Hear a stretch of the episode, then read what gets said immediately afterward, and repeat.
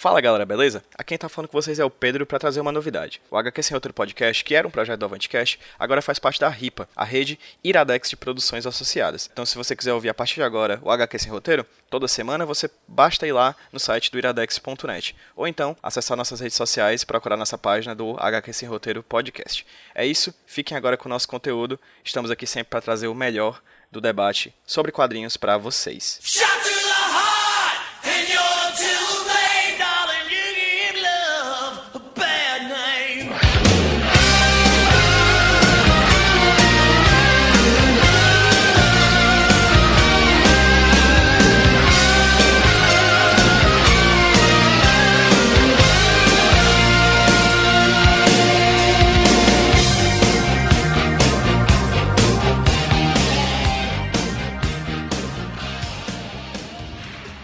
Fala galera, beleza? Quem tá falando é o Pedro do Avantcast, trazendo para vocês mais um podcast aqui da casa. No caso, o Smash, que foi gravado no dia 30 de julho de 2016, lá no auditório da Livraria Cultura, o Smash de julho, que foi sobre o ano de 1986. O ano que trouxe pra gente muitas obras incríveis que revolucionaram a maneira tanto de produzir quadrinhos quanto de ver quadrinhos, quanto de ler quadrinhos, de ver quadrinhos. É, a gente vai falar um pouquinho mais sobre isso no podcast que vai começar agora, certo? Antes de mais nada, eu queria agradecer enormemente ao apoio da Livraria Cultura, o apoio de sempre, há mais de três anos apoiando a gente no evento do Smash mensalmente. Agradecer ao Daniel Brandão, o nosso convidado especial desse evento, que, como vocês vão ver daqui a pouco, vai dar uma aula de conhecimento sobre o que rolou durante aquele ano de 1986. Agradecer muito também ao Gabriel Monte. Gabriel, muito obrigado. Gabriel é monitor da oficina de quadrinhos, grande amigo nosso, que ficou responsável por ficou responsável pela gravação desse podcast que vocês vão ver daqui a, daqui a pouco. Então, se vocês estão ouvindo esse podcast agora, é por causa também do Gabriel Monte. Muito obrigado, Gabriel. Um abraço grande. E também agradecer a Alana, que é da Livraria Cultura, que deixou tudo prontinho pra gente chegar lá e fazer um evento show de bola e com conteúdo maravilhoso que vocês vão poder ter acesso agora em mais um podcast aqui do Avantcast. Fiquem agora com Smash falando de quadrinhos sobre o ano de 1986.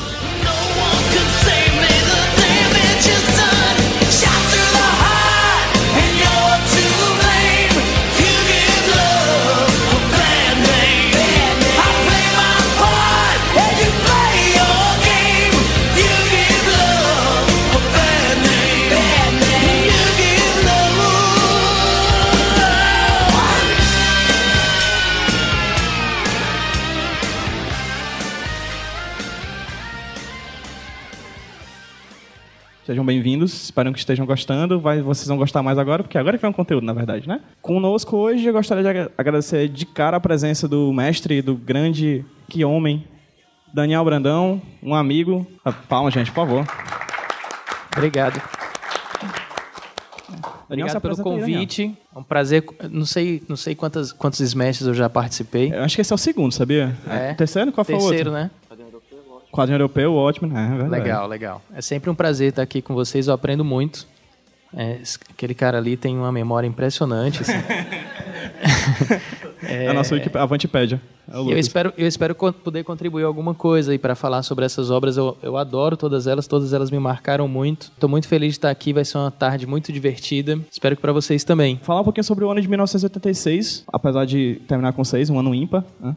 Na criação de quadrinhos, é um ano sensacional na produção de quadrinhos, é um ano que remodelou e re tipo, revolucionou a forma tanto de se produzir quadrinhos como de se ver quadrinhos. A gente vai falar um pouquinho sobre ele, mas a gente não pode falar de um ano sem falar de tudo que precedeu ele, né? E a gente vai dar uma voltinha no tempo e falar um pouco sobre o Comic Code Authority. É interessante, é porque quando a gente faz um tema sobre 1976, quem não está nem tá, tá acostumado a discutir sobre quadrinhos pode até ficar se questionar por que a escolha desse ano, né? Mas é porque 86 é considerado pra, é, universalmente, assim, para muita gente como o melhor ano da história dos quadrinhos, né? Em especial por uma trindade, né? Três obras que são muito bem avaliadas por todo o público do, de, de leitor de quadrinhos, né? Que são Maus, Watchmen e Cavaleiro das Trevas. Principalmente por elas, que a gente vai falar um pouco mais depois, mas também por várias outras, né? E assim, às vezes a gente fala sobre 1976, né? E sempre fala sobre um ano com um certo deslumbramento, assim, sem, sem talvez aprofundar no que, que o, no que, que aconteceu para esse ano acontecer, né? Porque o que, que precedeu esse ano tão importante da história dos quadrinhos. E essa primeira parte é um pouco pra gente discutir, né? De onde que surgiu, porque às vezes parece que a gente discute 86, parece que surgiram dois gênios, caíram do céu, Frank Miller e o Alan Moore, eles fizeram duas obras do nada, incríveis, e mudaram os quadrinhos a partir disso. Mas não, teve muita coisa que veio antes, da, deles próprios, inclusive, outros trabalhos deles, que já vinham é, criando um pavimento ali, uma, uma, uma base sólida para eles construírem os quadrinhos que eles fizeram em 86, né? Uma coisa que a gente vai falar um pouco sobre o Comic Code Authority, né? Que embora ele, tenha ocorrido há 32 anos antes do, de 1986, né? Embora ele seja bem anterior, aparentemente não tem uma relação tão próxima, a gente vai, como a gente vai passar pelos outros slides, vai ficar mais claro que existe uma certa relação entre o, o Comics Code e, o, e, e o, que, o que aconteceu em 86, né? Para quem não conhece, assim, para quem não sabe o que foi o Comics Code Authority, é que na década de 50, né, os quadrinhos de super-herói perderam um pouco a popularidade ele, é, os quadrinhos, é, depois que acabou a guerra, a Segunda Guerra Mundial, os quadrinhos super-heróis não tinham mais tanto apelo para o público norte-americano, era uma coisa mais que tinha, tava, tinha sido muito identificado com aquele período de guerra, né? os soldados liam muito, né? o público também. Era um certo nacionalismo muito presente ali que foi se esvaziando, assim, de certo modo. E aí, é, nos anos 50, as, as histórias que fizeram muito sucesso foram as de horror, história de romance também, história de aventura, de faroeste, enfim. Outros gêneros começaram a invadir as prateleiras, né? 1950 também é uma, uma, época de muito conservadorismo, né? É uma época que, a partir do momento que os Estados Unidos vence a Segunda Guerra Mundial e que o inimigo nazista é derrotado, o inimigo posterior passa a ser o comunismo, né? O, a União Soviética. E a partir disso, como era uma guerra fria, a, a perseguição né, ao comunismo, o combate ao comunismo, ele era muito mais, às vezes, interno, né, assim, eram era os valores comunistas internos, do que, de fato, uma guerra, tipo, militar. Então, era uma guerra de valores, de certo modo. Então, os valores norte-americanos foram identificados com esse conservadorismo. Foi a época que teve o macartismo, né, que foi um movimento de Hollywood que perseguiu vários diretores com ligações com movimentos de esquerda e tal. E no, nos quadrinhos não passaram em columns a esse período, né? Foi uma época onde esse cara, o Frederick Vertan, que é aquele velhinho ali no meio, ele publicou um livro chamado Sedução do Inocente, onde ele culpava um surto que teve na época de, de delinquência juvenil. Ele, ele, relacionava isso com os quadrinhos da época, né? Ele, e, e, a partir disso tiveram várias audiências no Senado norte-americano para apurar essa relação entre quadrinhos e delinquência juvenil, que depois foi completamente desmistificado. Hoje em dia ninguém mais acredita nisso. Foi uma coisa que na época foi muito forte, teve efeitos até aqui no Brasil. Muita gente posteriormente viria a ter uma, um preconceito muito grande contra o quadrinho aqui também. E aí, a partir da publicação desse livro e dessa perseguição, assim, a, a indústria dos quadrinhos optou por uma autocensura, né? Eles criaram uma autoridade que é, vasculhar os quadrinhos antes de eles serem publicados e ver se tinham coisas neles que não que eram que eram contra a moral da época, né? Então, assim, mulheres em posições de poder foram tiradas dos quadrinhos, é, coisas como que poderiam sugerir homossexualidade, enfim, várias dessas coisas foram começaram a ser retiradas dos quadrinhos e, e os quadrinhos de horror, por exemplo, sumiram. A AC Comics, que era a principal editora de horror, basicamente sumiu na época e foi, teve um efeito muito grande na de uma retração dos quadrinhos. Assim, os quadrinhos estavam no ápice criativo, estava saindo muita coisa boa, muita coisa legal, e depois disso tudo isso foi meio que é, colocado nessa autocensura que a indústria fez. Né? É, assim, eu acho que acima do, do fato moral da coisa, né, da busca pelo moralismo, o que rolou muito foi um boicote a esse Comics mesmo, né, porque os, comand os comandantes do Comics Code Authority eram basicamente os donos da, das futuras Marvel e DC, né, os, os, os editores de quadrinhos de super-herói que estavam tão embaixo e que, se você for, for avaliar, assim, tudo que estava sendo proibido no Comics Code Authority, né? Ou não era proibido, mas eles sugeriam que não tivesse, né? Era aquilo que tinha nos quadrinhos de terror da EC Comics, né? De crime também, De né? crime e tudo mais. E aí eles foram, eles foram realmente à falência, porque eles receberam um boicote, né? Dos, dos distribuidores e dos lojistas dos Estados Unidos inteiro por causa disso. Sem contar que o próprio público se, se pôs também contra esse tipo de quadrinho, né? Quem ainda ousava, de alguma forma, vender quadrinhos desse tipo na sua banca pai, ligas de pais e mães acabavam chegando lá dizendo que iam queimar a banca das pessoas que vendessem esse tipo. Era uma, caixa, é uma caça às bruxas, de fato, né? Exatamente. E uma das coisas que eu acho mais curiosas, assim, que mostra como, como os americanos são um pouco também, é que é um Comics Code Authority que é restrito ao formato comic book, né? E aí algumas edições, como a Mad, por exemplo, conseguiram passar pelo crivo porque tinha um formato magazine. Mas era quadrinho também, underground e tal, super crítico, super cheio de, de coisas que o Comics Code jamais iria permitir. E mudou a linha editorial, né? E aí os, os próprios lojistas e distribuidores, enfim, aceitavam por não ser comic book, né? Exatamente, como o Daniel falou, assim, um formato desses quadrinhos fora do super-herói que sobreviveu a essa época foi o quadrinho de humor, né? Principalmente a Mad, conseguiu meio que passar um pouco é, ainda sobreviver depois desse boicote. E o quadrinho super-herói, né, ele foi muito atacado pelo Frederick Werther na Sedução do Inocente, né, teve várias acusações que ele fez da Mulher Maravilha, o Super-Homem e o Batman, coisa do Batman, o Robin ter uma relação homossexual, da Mulher Maravilha ele dizia que incentivava mulheres ao lesbianismo, o, o Super-Homem falava que é um ideal nazista, enfim, várias coisas assim. Mas assim, os super-heróis, de certo modo, eles foram, eles salvaram nesse período de conservadorismo, de, do Comics Code e tal, porque os super-heróis estavam sofrendo, né, com essa competição, e como o Daniel falou, foi uma coisa que a indústria dos super-heróis até aproveitou bem, assim, porque os super-heróis eles se adaptaram muito bem. Foi, virou novamente o gênero principal dos quadrinhos norte-americanos, principalmente que eles se adaptaram a esse momento. Então, eles, o, a indústria dos super-heróis, eles colocaram é, uma, uma, uma né, para ser como se fosse a esposa do Batman, para tirar esses rumores de que ele era gay, né? Tipo, a Mulher Maravilha passou a ter uma posição cada vez mais de mulher apaixonada pelo, pelo Steve Trevor, né? Era uma coisa menos é, empoderadora que na época até o autor, né, o criador da Mulher Maravilha tinha falecido já, William Thomas, então começaram a escrever outras pessoas.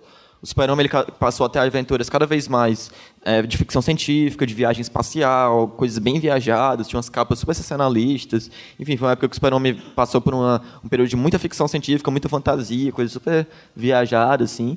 Enfim, os super-heróis eles se adaptaram, eles, eles, se modificaram o quadrinho que eles estavam feitos para poder sobreviver nessa época e sobreviveram muito bem, né? Embora os quadrinhos de horror e de terror tenham meio que desaparecido, os quadrinhos de outros gêneros tinham desaparecido, os super-heróis ficaram cada vez mais fortes a partir do Comics Code Authority. Né? Tu chegou a falar que esse foi o marco da Era de Prata? Pois é, esse é o marco da Era de Prata, né? Pra muitos, é, começa, o marco da Era de Prata, na realidade, é, é o que a galera considera um quadrinho que se chama Flash of Two Worlds, né? Que a gente vai falar um pouco depois sobre ele quando falar de Crise nas Infinitas Terras.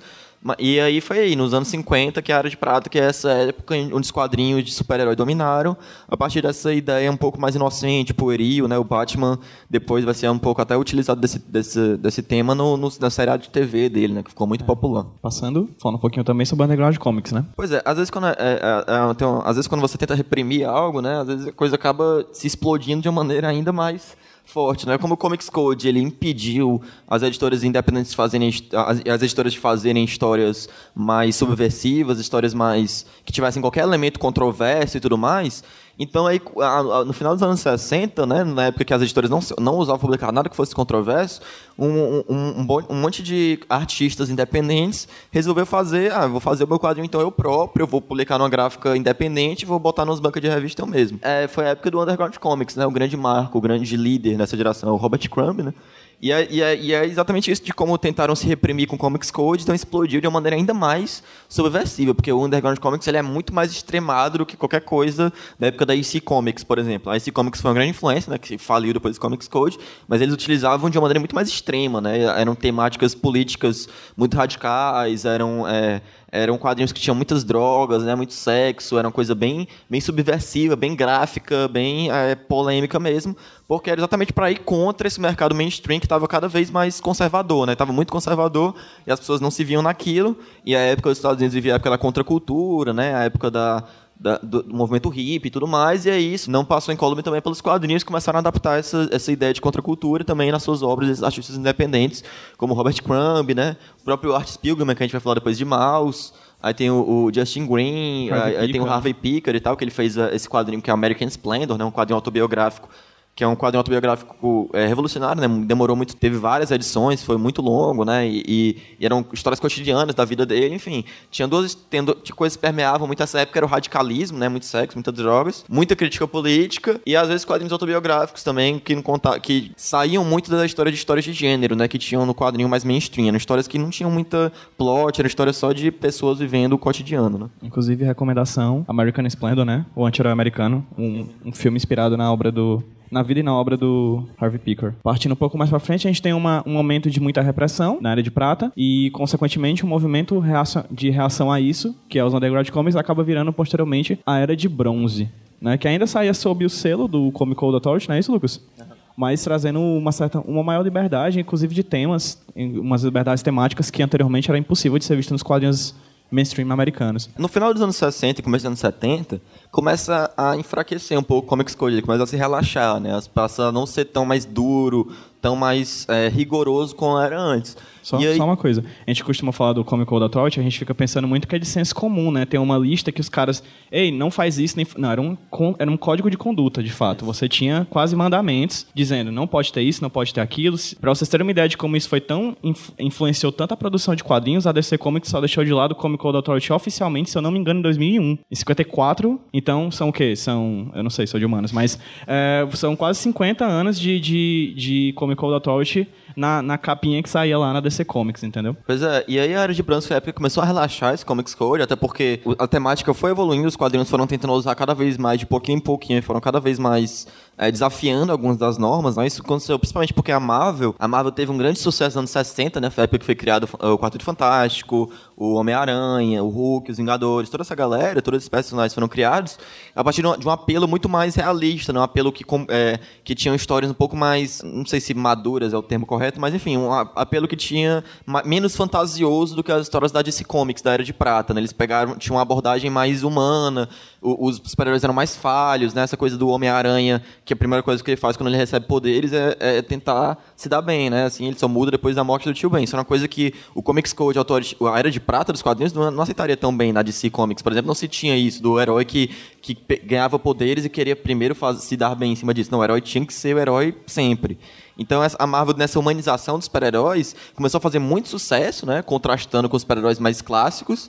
E aí a DC Comics começou a também tentar copiar a Marvel, né? Tentou se marveliza- marvelizar, né? Também os super-heróis da DC também foram tentando eh, se adaptar a esse meio, né? Um- uma, uma HQ da DC que é muito característica disso é o Jovens Titãs, né? Os Jovens Titãs Que era o que mais vendia na época, né? que foi o que mais vendia, do Jorge Pérez e do, e do, e do Marv Wolfman, é, que fizeram os Jovens Titãs. o, É, era junto com os X-Men, as, as duas HQs mais vendiam na época, e era uma abordagem mais adolescente, mais humana, mais falível, que apelava muito, assim, que conversava muito com o público da época, né? Então, naturalmente, esses temas que eram mais proibidos, que estavam mais... as pessoas não aceitavam tanto, começaram a ser introduzidos. Então, os super-heróis começaram a ter muitas coisas trágicas, né?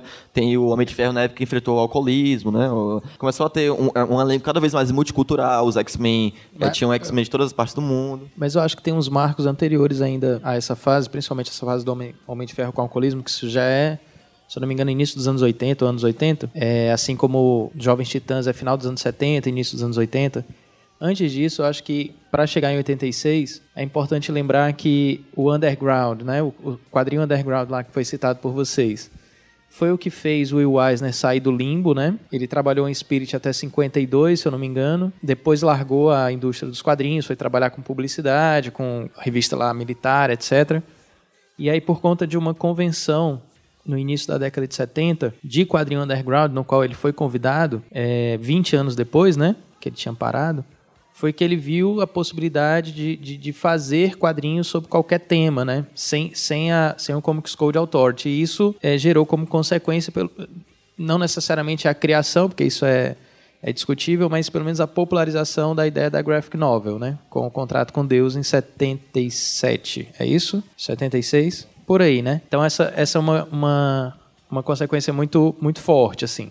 E a outra coisa que eu acho também, sobre consequência da, da Marvel ter humanizado os personagens e estar muito ligado também ao que estava acontecendo naquela época e tudo mais, foi por conta de um, de um pedido governamental é, diretamente para o Stan Lee, né? Pediram para a Marvel tratar sobre drogas entre os jovens, né? Pois é, mas é, é antes dessa, dessa, dessa fase do, do Homem de Ferro e tal.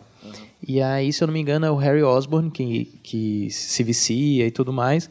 E isso combina na morte da Gwen Stacy, que é um marco também muito forte, assim, para essa, essa coisa mais adulta dos quadrinhos. E que gerou na DC, aí, aí cronologicamente, me perdoe se eu estiver errado, mas, mas gerou como consequência também aquele quadrinho do Lanterna Verde com, com o Arqueiro Verde, né?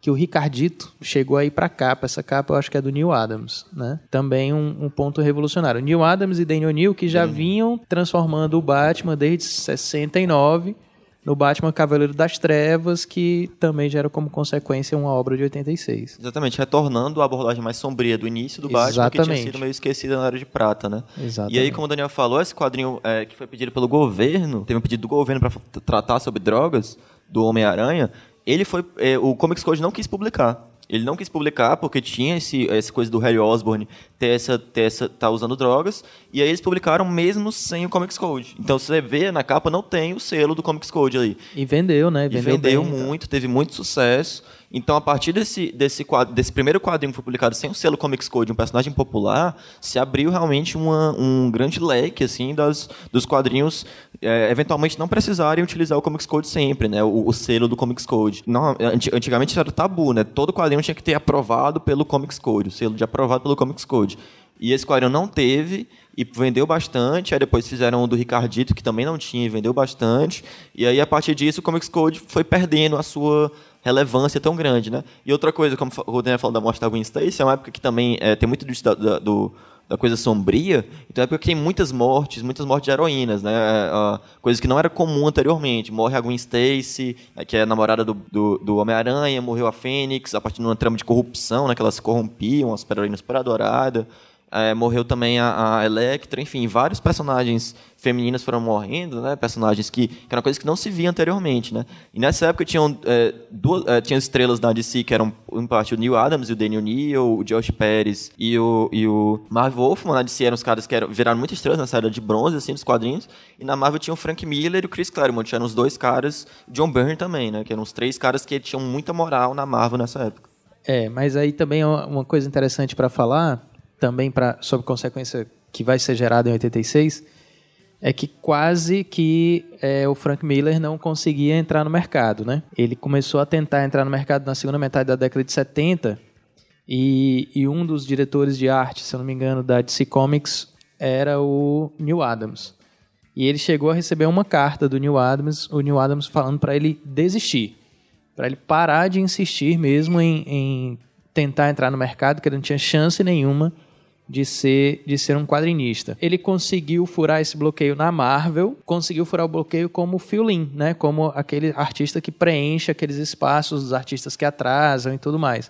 Tanto é que até hoje aí deve ter aí obras é, republicadas do Frank Miller no início da carreira, tipo assim, uma história do Homem-Aranha, depois uma história, sei lá, de outro personagem nada a ver e tal que ele nunca marcou a história nesses, nesses títulos, mas ele estava ali tapando buraco. Mas ele tinha uma característica que eu acho que ninguém conseguia enxergar ainda na década de 70 e que aí gerou toda a revolução da década de 80, que era a influência que ele tinha do mangá e do quadrinho europeu. Ele chegava a fazer, naquela época pré-internet, grupos de estudos com artistas parceiros para estudar quadrinhos europeus que ele tinha acesso. Acho que isso é extremamente relevante para o que aconteceu depois. Né? Ele com pegava certeza. os quadrinhos europeus e, e os mangás japoneses, não entendia bulhufas do que estava lendo, mas botava em cima da, da mesa e dizia, ah, essa sequência é bacana. Ou seja, ele estudava a narrativa visual antes mesmo da narrativa textual, né? Exatamente. Exatamente. Exatamente. Ele utilizou de várias técnicas já de quadrinistas europeus e, e de japoneses. A gente vai falar bastante disso, acho, sobre Cavaleiro das Trevas, principalmente. Ah, essa história do Frank Miller, para quem quiser ler mais, tem um, um livro sobre a Marvel, que é Marvel Comics, a História Secreta, que conta muito sobre esse início dele, como ele, ele durou, eh, durou bastante para ele fazer sucesso. Ele teve que trabalhar muito. Teve montar esses grupos de estudos e tudo mais. Também outra coisa muito importante, né, para o que ocorreu em 86, era chamada invasão britânica dos quadrinistas britânicos no mercado norte-americano, né? Porque assim, invasão britânica é um termo que é tradicionalmente usado na música, né? Foi a época que os Beatles, Rolling Stones e tudo mais é, começaram a, a, fazer muito sucesso nos Estados Unidos. Mas é um processo parecido com esse que aconteceu nos anos 80, né? Que foi uma época onde a DC, como a gente estava falando um pouco, eles estavam querendo se aproximar da Marvel, fazer temáticas mais sérias, mais adultas e tudo mais. E aí, um, uma das editoras, né, que ganhou uma liberdade para buscar novos talentos, foi essa, essa mulher, Karen Berger, que ela, ela foi buscar novos talentos para poder escrever histórias de uma temática um pouco mais madura, principalmente com personagens meio esquecidos, personagens não tão importantes, assim, que não vendiam tanto. E aí, nessa época, né, o quadrinho europeu estava passando por uma época de fase de muitas revistas de quadrinho é, voltadas para pessoas adultas, né? Com gênero, é, histórias de gênero, né? Histórias de ficção científica e por aí. Tipo, tinha a revista na, na França, tinha, no mercado franco-belga tinha Metal Hurlan, né? Que é heavy metal nos Estados Unidos, foi traduzido assim. E uma revista tentou imitar, imitar assim, tentou utilizar desse desse padrão da Metal Hurlan também foi, no, na, na, Inglaterra foi o a 2000 AD também, que era uma, um coletânea de ficção científica. O principal personagem mais conhecido dela é o Judy Dredd, né? E aí ela publicava o trabalho de vários autores jovens, autores promissores, né, nessa, nessa antologia, e acabou dando espaço para esses caras ganharem algum sucesso, né, fazerem algum buzz, tanto ela quanto a revista Warrior, né, que era a sua principal concorrente. Um dos primeiros caras a fazer muito sucesso nessas revistas, né, foi o Alan Moore, principalmente com dois trabalhos dele, que foi o, o Miracle Man, né, Marvel Man, que ele, Marvel Man, a época, né? que ele fazia, e, é, na época a Marvel Man depois por causa de direitos autorais mudou pra Miracle Man, né, que era a história, uma história que ele pegava um personagem super esquecido ali, é, britânico, e ele fazia, ele remodelou o personagem completamente de uma maneira revisionista, ele ele fez uma abordagem completamente mais realista, pé no chão, des- desconstruindo o gênero de super-heróis de uma maneira que chamou muita atenção né, nos Estados Unidos depois quando ela foi republicada. E a história do, do V de Vingança também, né? Que ele começou a publicar na War, depois terminou de publicar na, na DC Comics, que é uma história também que misturava uma trama política muito é, profunda, né? Através do, do embate entre fascismo e anarquismo. Enfim, é, através desses dois trabalhos ele chamou muita atenção no mercado editorial. E aí a Karen Berger chamou ele para escrever O Monstro do Pântano. Me corrija se eu estiver errado. A Karen Berg é a editora que, que plantou a semente da Vertigo, é isso? Isso, exatamente. Foi ela que criou a Vertigo, Então, basicamente. então a gente precisa também dar crédito ao Dick Giordano, né? que Isso, com também era, era editor da DC Comics. E o Dick Giordano, antes dela, foi para uma, pra uma convenção, para um evento na Inglaterra. E foi, foi ele que teve contato primeiro com essas, com essas revistas, com essas, com essas histórias. E trouxe a ideia de convidar é, artistas ingleses para para trabalhar nos Estados Unidos, não necessariamente com a ideia dela, né, da, da questão da- dos quadrinhos mais adultos e tudo mais, mas para trazer para os super-heróis mesmo. Tanto é que o Dave Gibbons fez Lanterna Verde logo no início, né? é, vários autores lá, Peter Milligan e tal, trabalharam também na- nos, nos quadrinhos de super-heróis. Então, o primeiro cara a ter a ideia de trazer esses artistas ingleses, ou talvez até antes da Karen, Foi. tenha sido o Dick Giordano, que para quem não sabe também é um grande artista, arte finalista. Isso.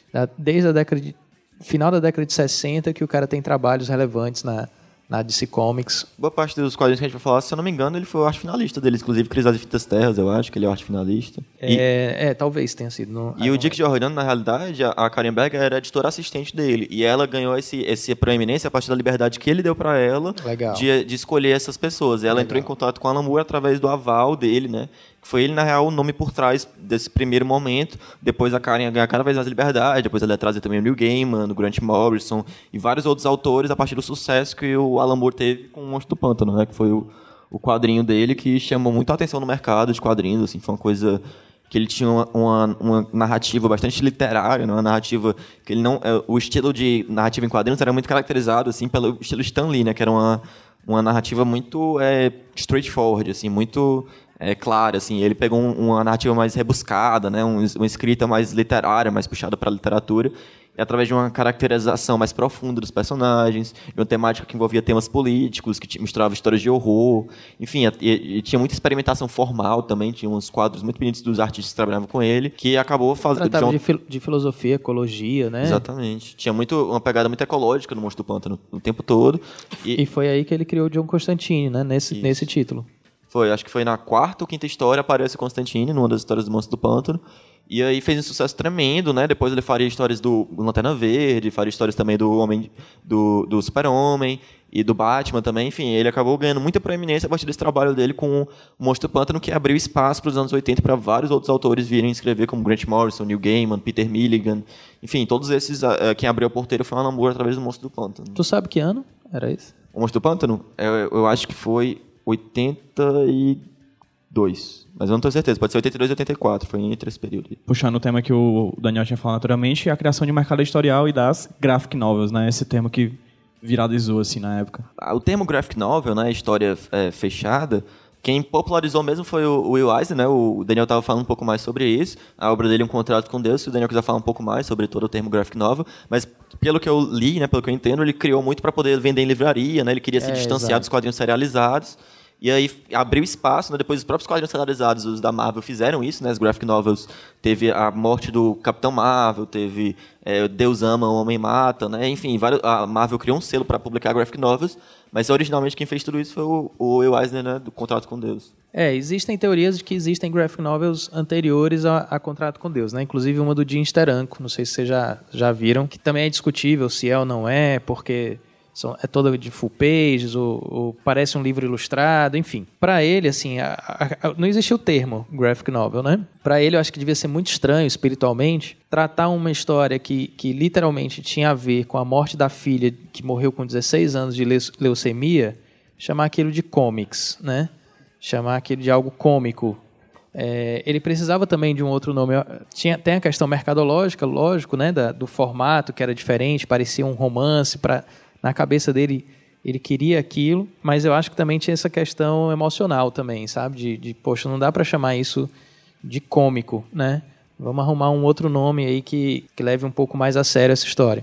E aí ele realmente conseguiu disseminar. Demorou, né? Não foi exatamente no contrato com Deus que todo mundo aceitou e É, tal. O não contrato com Deus não instantâneo. vendeu nada, eu acho que por cinco anos. As pessoas não achavam o contrato com Deus, foram para foi para a livraria para a sessão religiosa, né? Não existia sessão de quadrinhos em livraria e tal.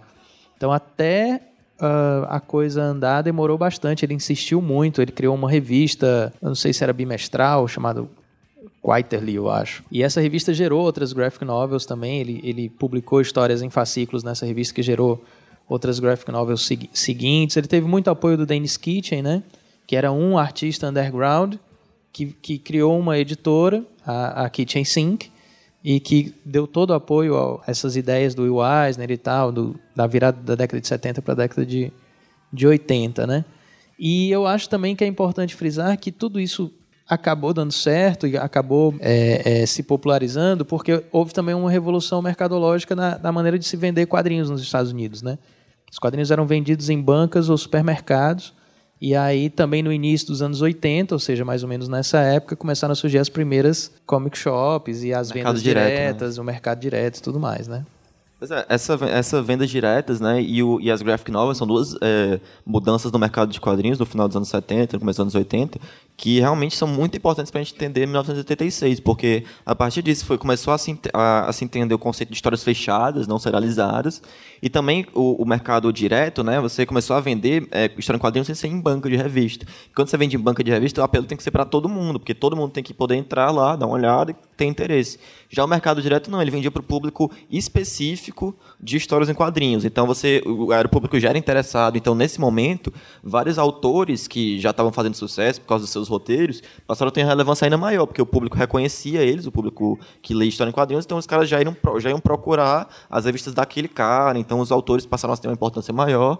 E as histórias passaram a, a- a se entender histórias também fechadas e tudo mais. Houve uma transição aí, né, é, é, de entendimento de que o leitor ele não era mais um, um garoto que, que, que lia aquilo de maneira descartável, entendeu? Eles começaram a compreender que existia um, um universo de colecionador. E esse universo de colecionador valorizava formato, capa, papel, material, papapá. Por isso começaram a, a- a ser valorizadas as primeiras graphic novels, minisséries, minisséries de luxo, capa cartonada, metálica, etc. Né? Então, isso tudo é uma consequência importante aí para o que está por vir.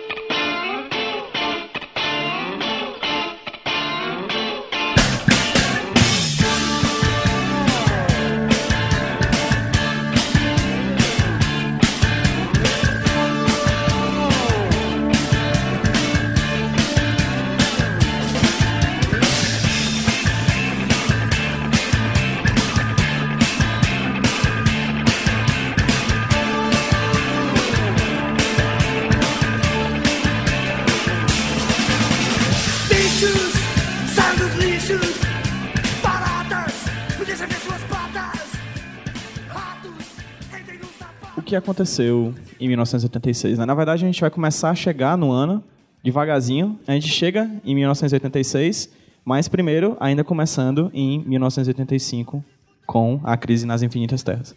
Ou como eu gosto de chamar, a crise nazim, a infinitas terras. Meu, Pois é, a Crise das Infinitas Terras foi um quadrinho que ele não começa em 86, mas ele vai terminar de ser publicado em 86. E e ele tem uma influência muito grande, então é, eu acho que vale a pena se colocar ele dentro das obras que a gente está discutindo aqui.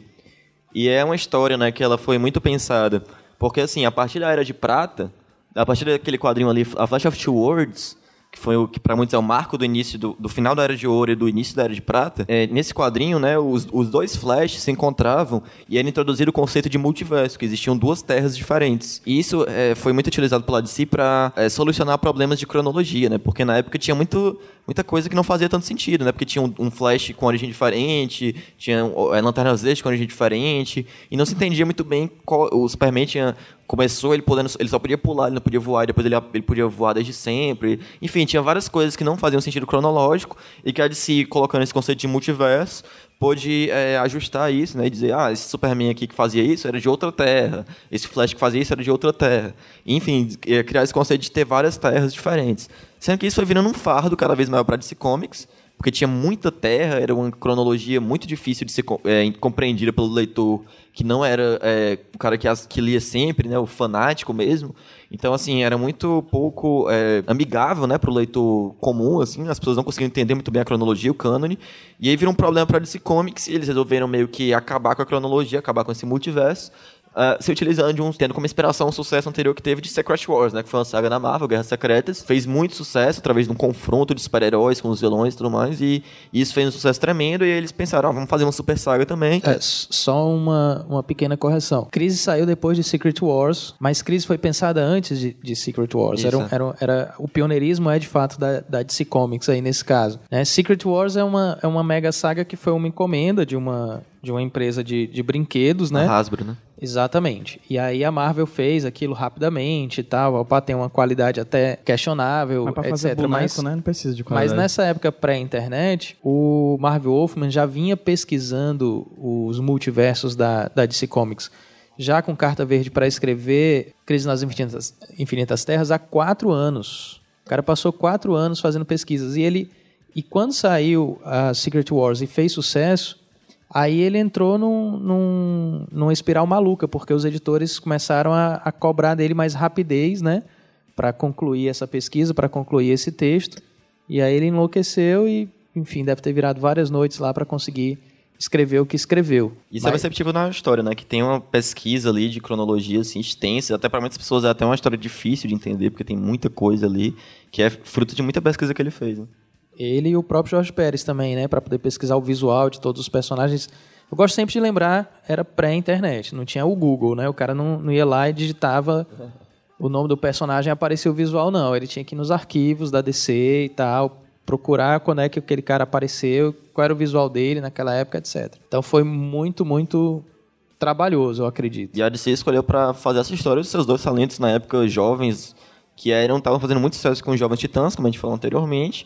E aí o projeto é, é- é um projeto assim grandioso, porque era o fim do universo da DC para poder começar de uma maneira mais simples, mais amigável para o público não leitor de quadrinhos e tudo mais. E a premissa, né, que o multiverso vai sendo destruído por uma criatura chamada Anti-Monitor, né? Tem que haver uma aliança entre é, super-heróis de diferentes uni- universos para poder derrotar essa criatura que, através da antimatéria, estava destruindo cada um dos universos um por um.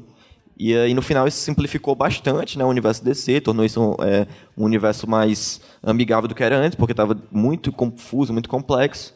E abriu espaço depois para obras que iam recontar as origens dos personagens. Né? Depois teve, nesse mesmo ano, teve Homem de Aço, pelo John Byrne, depois teve Ano 1 pelo Batman, pelo ano 1 do Batman, pelo Frank Miller, depois teve a, é, recontaram a origem da Mulher Maravilha pelo George Pérez. Enfim, você é, zerou o universo, né? você criou um reboot, para depois se abrir uma- um espaço né, para histórias mais simples, histórias de começo, para ter uma origem definitiva para cada um dos personagens. Né? E vale frisar que isso realmente, realmente era uma grande novidade na época, né? Hoje, todo reboot- ano tem tem, três um, né? reboot por mês, né. Exatamente. É, reboot hoje em dia virou uma coisa que acontece sempre, mas na época isso foi algo. Teve até muito, muitos protestos, né? muita gente não gostou disso, muita gente achou que seus, seus personagens amados não estavam, estavam morrendo. Inclusive, alguns dos autores, como o Grant Morrison, por exemplo, é um autor que ele é completamente contra essa saga, porque ele acha que a cronologia tem que falar desde sempre. Tanto é que a- as últimas sagas da DC Convergence e agora Rebirth estão tentando meio que tirar essa coisa do de sempre do reboot e tal, tentar retomar coisas pré-crise para poder porque é, muita gente não gosta desse fato de ter zerado, né, apagado 50 eles, anos de Eles estão história. dando ré no reboot, é isso?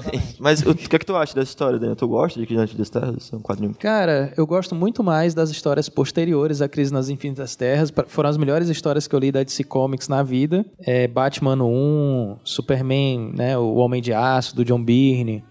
É, a fase do, do Jorge Pérez com a Mulher Maravilha e tal. Estão entre as melhores histórias que eu já li da DC. Então, sou muito grato à Crise por, por ter gerado esses filhotes aí maravilhosos, entendeu? Pra mim, a- o melhor super-homem que, que eu já li é aquele, do John Byrne, entendeu?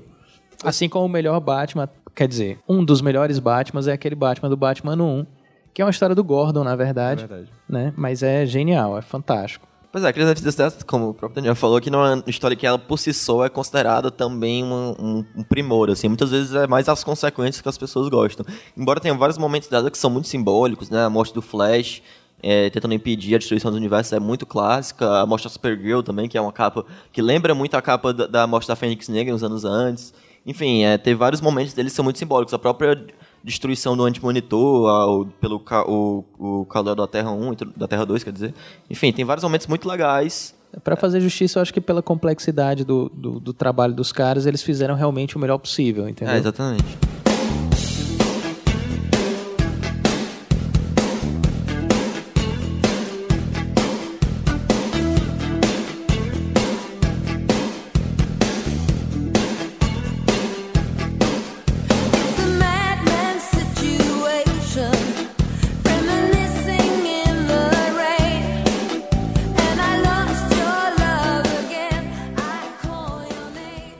A queda de Murdoch, né? Frank Miller e David Mazzucchelli. A mesma equipe criativa que posteriormente faria o Batman ano 1, né? A Queda de Murdoch, né, assim, é um quadrinho que realmente agora a gente entra de fato nos quadrinhos que começaram e terminaram em 86, né? E é um quadrinho, né, o Frank Miller, na época, ele tinha feito... é, ele já tinha trabalhado com o Demolidor. Ele fez um, ele fez um trabalho com o Demolidor que ficou realmente é, marcado na história, né? Porque ele misturou dentro do Demolidor histórias de detetive no ar que ele adorava. E também misturou muitas histórias de samurai, de ninja, cultura japonesa, que era outra coisa que ele era obsessivo. E ao misturar, fazer essa mistura de gêneros, né? Ele criou. Ele quebrou a cabeça, de, explodiu a cabeça de muitas pessoas, leitores de quadrinhos que na época não era tão comum assim. Tanto é que essa mistura que ele faria em, De- em Demolidor, né, ele faria depois também no próprio ano 1, né, que é uma história que é muito mais de crime do que de super-heróis, é- como é, é mais história do Gordon do que do Batman. Enfim, essa mistura de gêneros que ele fez no Demolidor anteriormente de Born Again, é, fez, fo- fo- chamou, catapultou ele a um sucesso tremendo, né, a- inclusive as técnicas narrativas que ele utilizava, muito utilizando de, de influências japonesas e europeias, e aí ele conseguiu é, é um contrato muito bom com a DC Comics para fazer essa minissérie Ronin, que e nessa época ele se mudou da Calif pra Califórnia até, ele saiu de- Nova York, que era a cidade onde ele morava antes, pra ir pra Califórnia. Ele fez essa minissérie que não fez tanto sucesso comercial na época.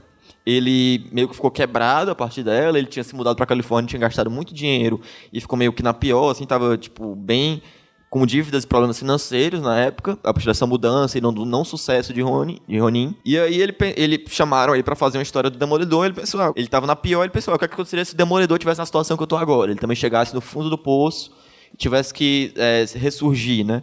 Então é uma história que é, é muito autobiográfica, de certo modo, porque o, o próprio autor estava passando por um momento de tentando se ressurgir e ele escreve um personagem que passa por um momento de queda e de renascimento, né, de ressurreição. E através disso ele utiliza muito de uma, de uma o Frank, é, de simbologia bíblica, né, cristã. Foi o Frank Miller que introduziu muito no Demolidor essa ideia de ser um herói católico. O quadrinho ele espelha muito elementos da, da Bíblia, como a Páscoa, por exemplo, porque o, o Demolidor ele morre e ressurge de uma maneira parecida com Jesus também. Você vê que tem uma cena que é muito parecida com é, com a Pietà, né, a escultura do Michelangelo entre o com o Matt Murdock e a mãe, é, a mãe dele, enfim, é um quadrinho que espelha muitos temas bíblicos.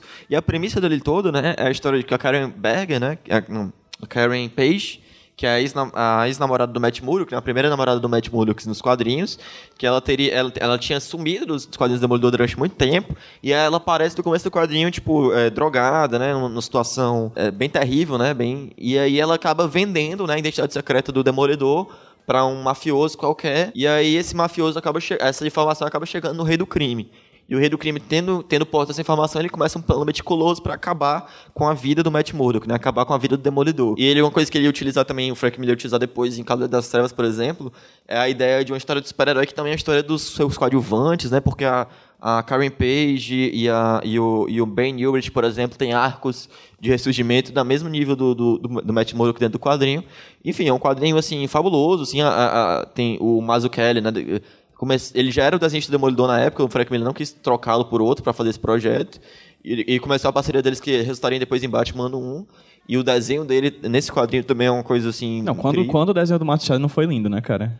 O- onde o cara bota a caneta dele fica maravilhoso. Uma curiosidade pra você ver como tá tudo interligado, que o escritor do Demolidor, na época que, o que ele saiu do, do Demolidor pra ir fazer Ronin, passou a ser o Danny O'Neill, o, o cara que tava na DC Comics, que a gente citou agora historicamente lá no, no Lanterna Verde, no Batman e tudo mais. Ele, ele tava fazendo dupla com o Mazzucchelli no, no Demolidor. E eu acho que essa, esse fato dele ter ficado na pior com o Ronin e tudo mais também baixou um pouco a bola dele em relação a ego, né? Porque quando ele estava ainda no início da carreira no Demolidor, que o Demolidor começou a vender era uma, era uma revista que vendia muito pouco, né? Era, inclusive era bimestral. E aí voltou a ser mensal e voltou a vender bem, muito pela arte dele, pela narrativa dele e tal. Eu não me lembro quem era o escritor, acho que era Roger Mackenzie, alguma coisa assim, não é isso? E ele batalhou, fez de tudo para tirar o cara e ele passar a escrever, né? E conseguiu fazer isso e fez um trabalho excelente. A DC chamou, deu carta branca a ele, ele fez Ronin, botou toda a influência dele do, do mangá lá, não deu certo. Quando voltou pra Marvel, a Marvel disse, ó, cara, o Demolidor é teu. E eu acho que ele já estava mais maduro e tal. Disse, não, cara, quero manter esse cara desenhando, é um cara muito bom, só vou escrever e tal. E fizeram uma parceria é, longeva, excelente. Foi nessa obra, inclusive, que o David, que David Mazzucchelli encontrou o seu traço. O traço do David Mazzucchelli do final da obra não é igual ao traço do, do início. É muito parecido com o traço do Batman no 1, do final dessa obra aí. E é essa obra aí que faz a DC Comics chamar ele novamente para fazer o Batman Cavaleiro das Trevas, só que dessa vez sem carta branca total, né? Pelo menos assim. Você vai fazer Batman. Já tinha alguma coisa ali pré-estabelecida. Você não vai fazer o que você quiser. Então é, é uma obra muito importante por além, além de tudo que você falou uma das minhas obras prediletas do Demolidor, dos quadrinhos em geral. Tá gravando aí, o pessoal do meu estúdio brinca muito comigo, porque eu tenho quatro versões de Só? da queda de Murdoch. É, assim, a- a- até onde eu contei, né? O pessoal exagera e diz que eu tenho mais. Mas eu sou, eu sou louco por. Eu tenho uma, uma versão francesa, inclusive, assim, é, eu sou louco por essa história. Pra muitos é a melhor história do Demolidor, né? E é uma história que às vezes é meio esquecida desse ano, porque muita gente fala de Watchmen, Cavaleiro das Trevas e Mouse, mas acaba ficando um pouco escanteada, né? Mas é outra obra desse ano que é tremendamente influente e, e muito boa mesmo, assim. Ela é- define quem é o personagem do Demolidor até hoje e é uma obra das maiores do Frank Miller mesmo, e o Mazzucchelli, assim, no auge, ele faria esse ano um e depois ia, ser, ia meio que se aposentar dos quadrinhos super-herói, ia fazer coisa alternativa. A gente vê muito dessa obra na, na série da Netflix, eu Muito, acho. assim, nossa, do tipo, espírito é, e é quase, quase uma adaptação direta, assim. É, no, no- na outra página tem até uma coisa que é interessante que a obra faz, né? tem algumas coisas graficamente muito legais, que é nas primeiras três páginas, né, os primeiros três quadrinhos, na realidade, a, a primeira página dos primeiros três quadrinhos vai mostrando a decadência é, gradual do Matt Murdock, né? Na primeira mostra ele no seu apartamento, né, uma casa, uma cama muito boa e tudo mais.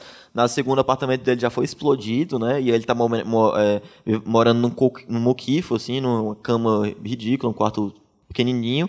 E já no terceiro, já mostra ele depois de perder uma luta com o rei do crime, né? Depois de ficar na- quase morrer, é, numa, no meio de uma lata de lixo, né? Então, quadrinho, os três primeiros quadrinhos começam com a página mostrando aos poucos a decadência do personagem. E essa é uma das simbologias que o quadrinho utiliza muito, né? E todos com os capítulos de nome de, da Bíblia, né? É, Apocalipse e tudo mais. E, enfim, é, é um quadrinho que tem várias simbologias, várias, é, várias experiências gráficas muito interessantes e um, e um roteiro, assim, fabuloso mesmo. E uma coisa que me chama muita atenção nesse quadrinho, assim, é o arco do Ben Urich, principalmente, que é um cara que ele vai sendo chantageado para não poder é, é, é, falar sobre o, o Matt Murdock e tudo mais, aí quebram os dedos dele, ele é torturado. E a volta por cima que ele dá no quadrinho é muito interessante. Enfim, é um quadrinho que tem vários elementos muito legais.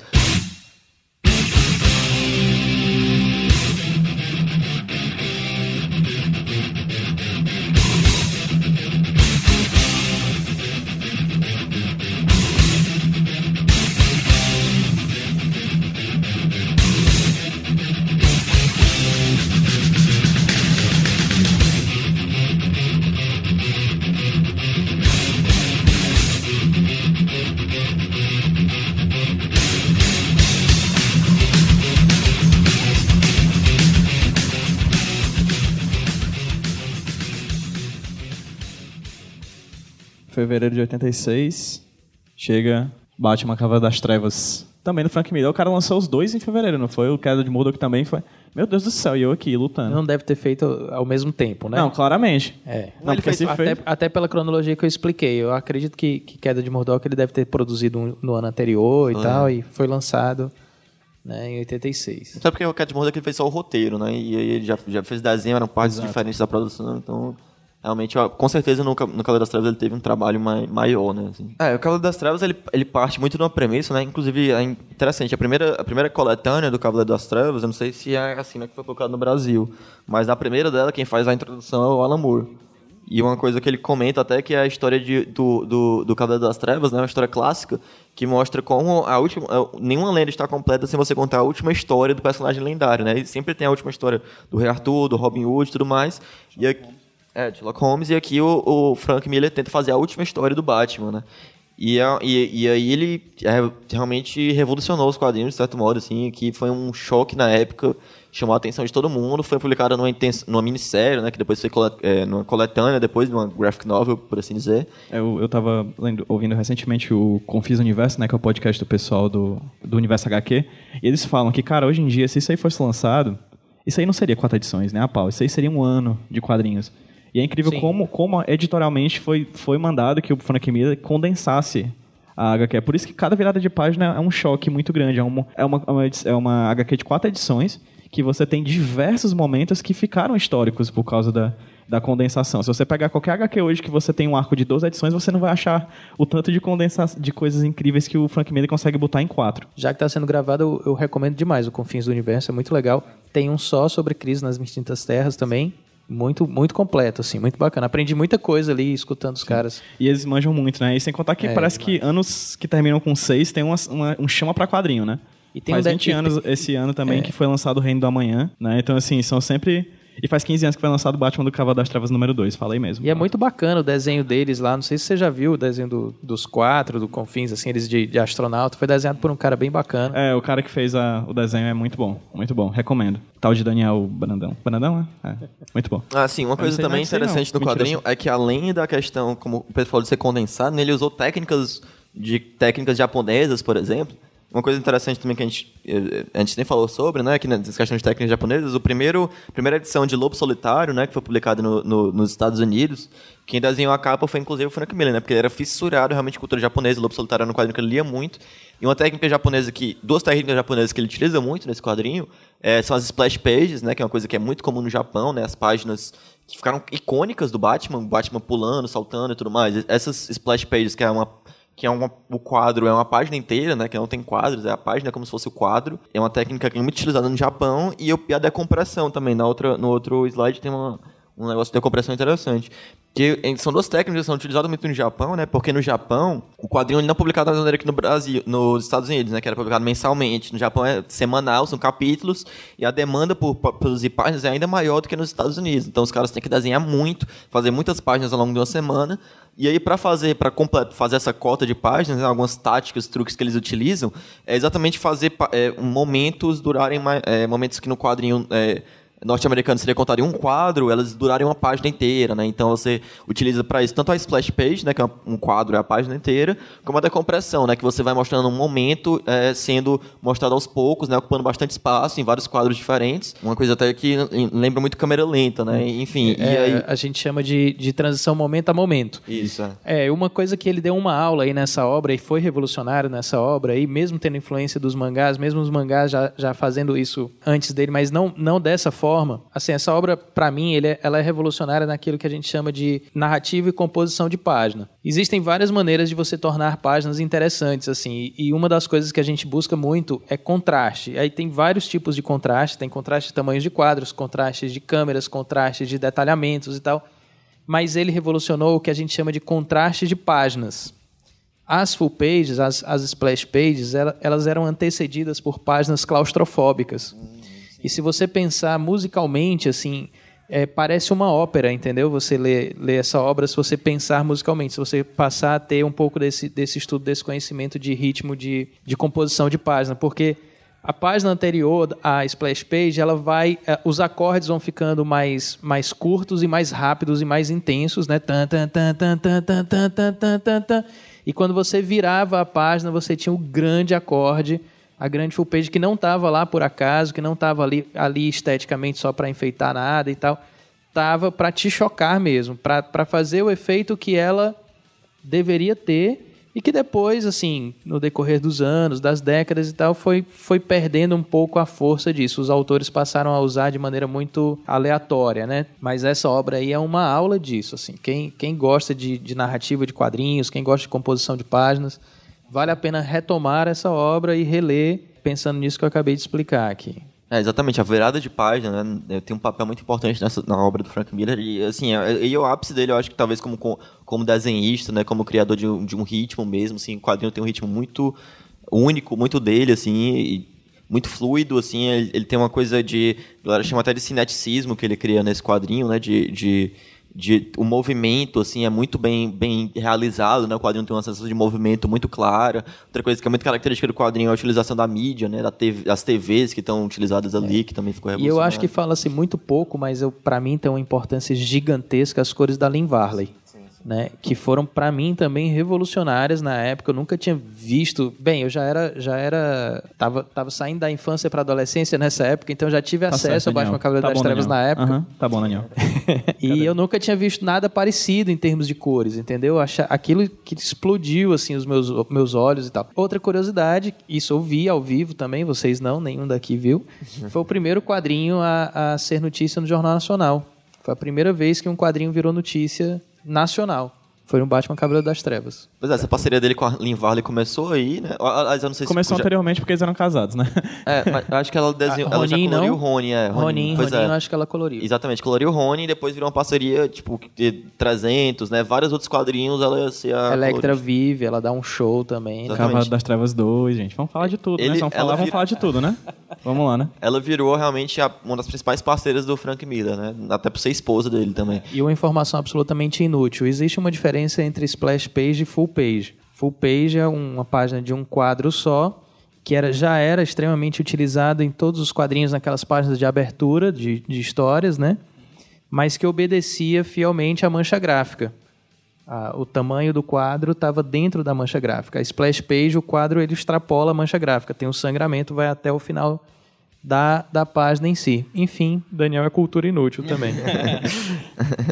E uma polêmica que tem sobre quadrinho, só pra encerrar, é que muita gente coloca ele como quadrinho também. é, tem várias discussões sobre fascismo, né? Porque o Batman meio começa a milícia dele também no quadrinho, né? Tem uma questão de. O Frank Miller depois ele tinha uma ele tem um apego político, né? A certas ideias de, do grande homem, né? Da história, que é aquela ideia meio fascista de que existem homens que não precisam ser é, obedecer às normas convencionais e que podem transcendê-las, né? Que é uma ideia também que está próxima dos super-heróis, de certo modo.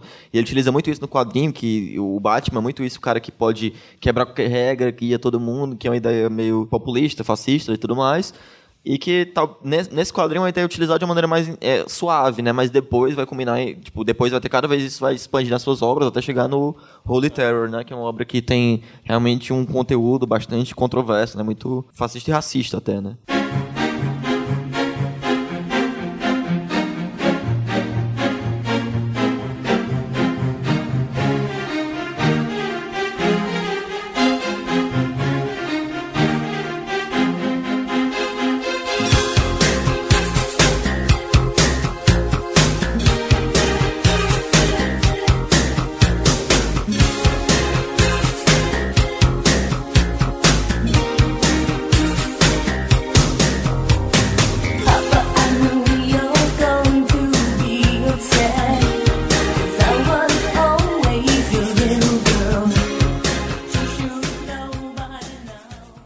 Homem de Aço. De. Eu não sei quem foi que fez, não. Foi o John Byrne, né? Ele, o John Byrne ele tinha feito já. Escreveu e desenhou. escreveu e desenhou. Ele tinha. Ele, o John Byrne ele surgiu assim, ganhou mais proeminência como desenhista né, dos X-Men na época do Chris Claremont. É, Punho de ferro. Punho de ferro. Ah, também, eles trabalharam junto no Punho de Ferro É, e depois exato. fizeram X-Men. É. E, mas o X-Men foi o que fez mais sucesso deles Exato, dois, né? Essa coisa que a saga da Fênix e tudo mais. E aí depois o John Byrne ele fez tanto sucesso com o- os X-Men, né? Desenhando somente, que depois ele foi chamado pra fazer uma coisa que o Frank Miller fazia com o Demolidor, né? Que é ser o artista e o desenhista do Quarteto Fantástico. Que ele era o roteirista, o, o artista desenhista, não, o roteirista e o desenhista do Quarteto Fantástico. E ele ganhou muita popularidade e a DC deu carta branca pra ele recontar a origem do super-homem pós-crise, né? Depois da crise das Infinitas Terras, o universo estava zerado, né? Reboot. E ele recontou a origem, né? Que tu falou mesmo que é a tua história favorita, né? do- do- É, a minha história favorita do Superman. Ele fez isso tão bem, faz isso tão bem. Quer dizer, faz eu não sei, ele não, não sei como é que ele tá hoje, mas fez isso tão bem que foi recontar origens que ele que isso marcou muito a carreira dele, né? Ele recontou a origem do Superman, recontou a origem do Hulk, recontou a origem do, do Homem-Aranha, é, o próprio Quarteto Fantástico. O título que ele, que ele tocava, ele conseguia reformular ali, dar a cara dele. Agora, uma cara muito respeitosa, assim, a, aos quadrinhos das eras de ouro, de prata e tal. Apesar do que tem muita gente que não gosta de algumas mudanças que ele, que ele colocou no Superman. Eu adoro todas. Eu acho realmente a, a, a melhor fase do Superman. Com algumas das mudanças, ele tra- traz o Superman pra uma ideia um pouco mais pé no chão, né? De certo também. é, bastante. acaba com a ideia do Superboy, né? Da, da. Supergirl e tal. E, e, e mais pé no chão. É, e, por exemplo, o Lex Luthor também é muito polêmico, que ele muda o Lex Luthor do conceito de que ele era muito o super cientista anteriormente, e ele vai virando um pouco mais o mega empresário, né? Com uma ideia um pouco. O, o- acho que é o Neil Gaiman que criticou isso, falou que o, ele virou um rei do crime da, da DC, né? De certo modo. Porque antigamente ele era o super cientista, gênio pra caramba, né? E, e ele vira um pouco mais o mega empresário mesmo corrupto. Que é uma ideia até interessante, né? Porque ele contrapõe dois valores norte-americanos aí, né? O valor é, do, do capitalismo é, selvagem mesmo, né? Do cara super empresário mesmo, de uma maneira corrupta e tudo mais, e o do garoto do interior, né? O garoto criado pelos fazendeiros, que são dois valores norte-americanos também, mas ele coloca um do lado do, do, do herói e outro do lado do vilão, né? É Ele uma- mostra a coisa mais importante que todo, queria, todo mundo queria saber como é que ele faz, né? como é que ele faz a barba, né? É, que tem que isso ser é a que visão de calor. Na verdade, só serve pra isso, essa série. Brincadeira. Não, mas ele mostra. É importante, pô.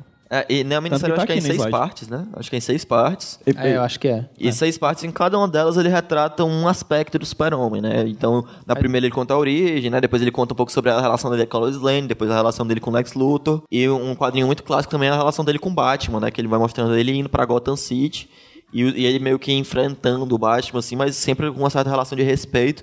Muito diferente do que às vezes é meio colocado hoje em dia em Batman, no Batman Superman e tal. É uma relação um pouco mais interessante é que se coloca aí de uma rivalidade meio dos dois tendo um, ele expõe uma- um, um método diferente de trabalho né de, de crença na, na, na atividade deles mas sempre um respeito um, de um pelo outro assim e é um, é um Fe- quad- fez tanto sucesso essa fase que depois dessa minissérie o Byrne continuou, né? continuou Ele continuou, ainda passou muito tempo no Superman. Inclusive, depois ele passou a só escrever, Jer- Jerry Ordway desenhando e tal, e o, e o Byrne ainda escrevendo.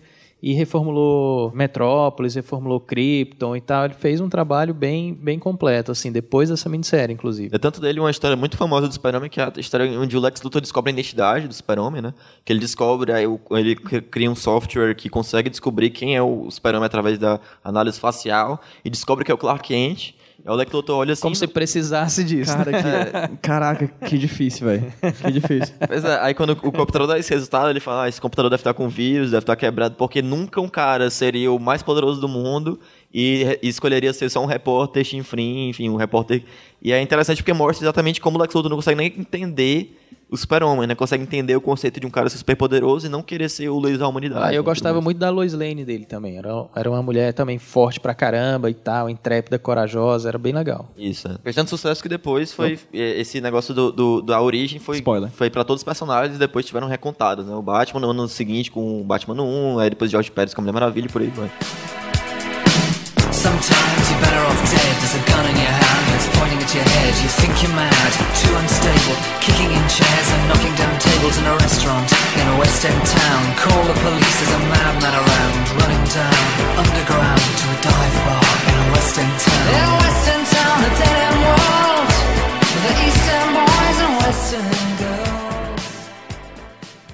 Em agosto a gente tem o lançamento de Mouse, do Art Spiegelman. É, é um lançamento, na realidade, Mouse não é que ele tenha sido lançado exatamente em 86. Ele foi. Já estava sendo lançado em capítulos antes. Em 86 foi a primeira coletânea, né, os primeiros seis capítulos iniciais, num livro fechado, né? Depois, em 92, foi publicada a segunda parte. Mas essa primeira coletânea que já foi publicada já causou realmente um rebuliço na época, né? Já foi um grande alvoroço, assim, pelo quadrinho, porque é um quadrinho que desafiava totalmente as normas e as convenções do que se entendia pelo, pela história em quadrinho, né? Porque o Art Spiegelman, ele até... é, o quadrinho, ele era, ele era é, uma linguagem, né? Que era muito relacionada com a ideia de, de idealização, né? De história infantil, de coisa fantasiosa, e ele pega essa linguagem relacionada com a infância e com a fantasia para contar uma das histórias mais trágicas, talvez a história mais trágica do século XX, né? Que é a história do Holocausto. E através disso ele utiliza até uma... Ele utiliza até do antropomorfismo, né? Que é uma coisa que também era muito característica dos quadrinhos, né? Pra muita gente E dos quadrinhos desenhos animados também, né? desenho animado, né? O Gato Félix, Garfield, por aí vai. É, o- o- todos os quadrinhos eram muito. O Crazy Cat também, o. Enfim, todos os quadrinhos eram muito edificados como é, história, é, historinha de, de animal falante, né? Divertido, e ele pega isso pra exatamente subverter esse conceito, né? Ele utiliza o antropomorfismo até para poder. É, satirizar, né, se apropriar do discurso nazista, né, porque é uma coisa que assim, discussões, tem discussões e discussões de como os nazistas conseguiam fazer o que faziam, né? Como conseguiam queimar seres humanos e tudo mais. E no quadrinho é interessante, porque ele mostra como, através desse discurso racial, né? Como se você, se você vê o outro como se fosse de uma outra espécie, você não identifica ele como humano, essas coisas se tornam banais, né? Então você lê um, quadrinho, um quadro, você vê um quadro é, ratos sendo queimados, você, não se, você não se choca tanto quando você vê se você vê esse humano sendo queimado. Sem contar, se E eu aí- não me engano, na edição nacional, ah, acho que é da Quadrinhos da Companhia, né? É, da Ah, Quadrinhos da Companhia. Quadrinhos da Companhia. É, acho que ela abre exatamente com uma aspas, de uma quote do Hitler dizendo que os Aliás, é da, judeus... é da Conrad, mas Da eu acho que depois isso. publicado pela Foi o primeiro brasiliense, eu acho. Eita, aí lascou, É, né? já é mais antigo. Essa é a que eu tenho. Aí, então, assim, enfim, foi lançada a edição nacional e nas primeiras páginas, se eu não me engano, é uma, uma quote, inclusive uma citação do Hitler, dizendo que judeus não são seres humanos, eles são ratos. E Maus é exatamente rato em alemão. Né? Não é porque é Maus de, de o contrário de bom, é Maus de, de Maus. Mas serve, né? Afinal das contas, chegou aqui no Brasil e serviu de todo jeito, mas Maus é rato em alemão. Pois é, ele utiliza o antropomorfismo pra gente poder entender, né, como é que, como, qual, é- o que é que se passa pela cabeça dos nazistas, de certo modo, né, porque a gente vê os judeus como ratos, né, então, no quadrinho ele, na realidade, ele faz um trabalho recontando a história do pai dele, né, que é o Valchek, Valchek? É Vaz- Vazek. Vazek, assim. Valdek, enfim, é uma coisa assim. Vadex Sobre, sobreviveu a Auschwitz, né? sobreviveu em Auschwitz e ele vai recontando a história dele. O quadrinho ele tem esses dois momentos temporais, né? Às, vezes passa com ele próprio conversando com o pai dele, às vezes é a história do pai dele também sendo contada. Tem muito de meta quadrinho, né? Às Um quadrinho vezes ele fazendo análise também, né? Isso. Isso. E eu acho que é interessante também frisar a questão da, do contraste da simplicidade da arte com a, com a complexidade e a profundidade do texto, né? Que mostra que quebra muitos paradigmas, assim, sobre, sobre a ideia de que o cartoon é uma coisa infantil ou fofinha ou para criança e tal, né?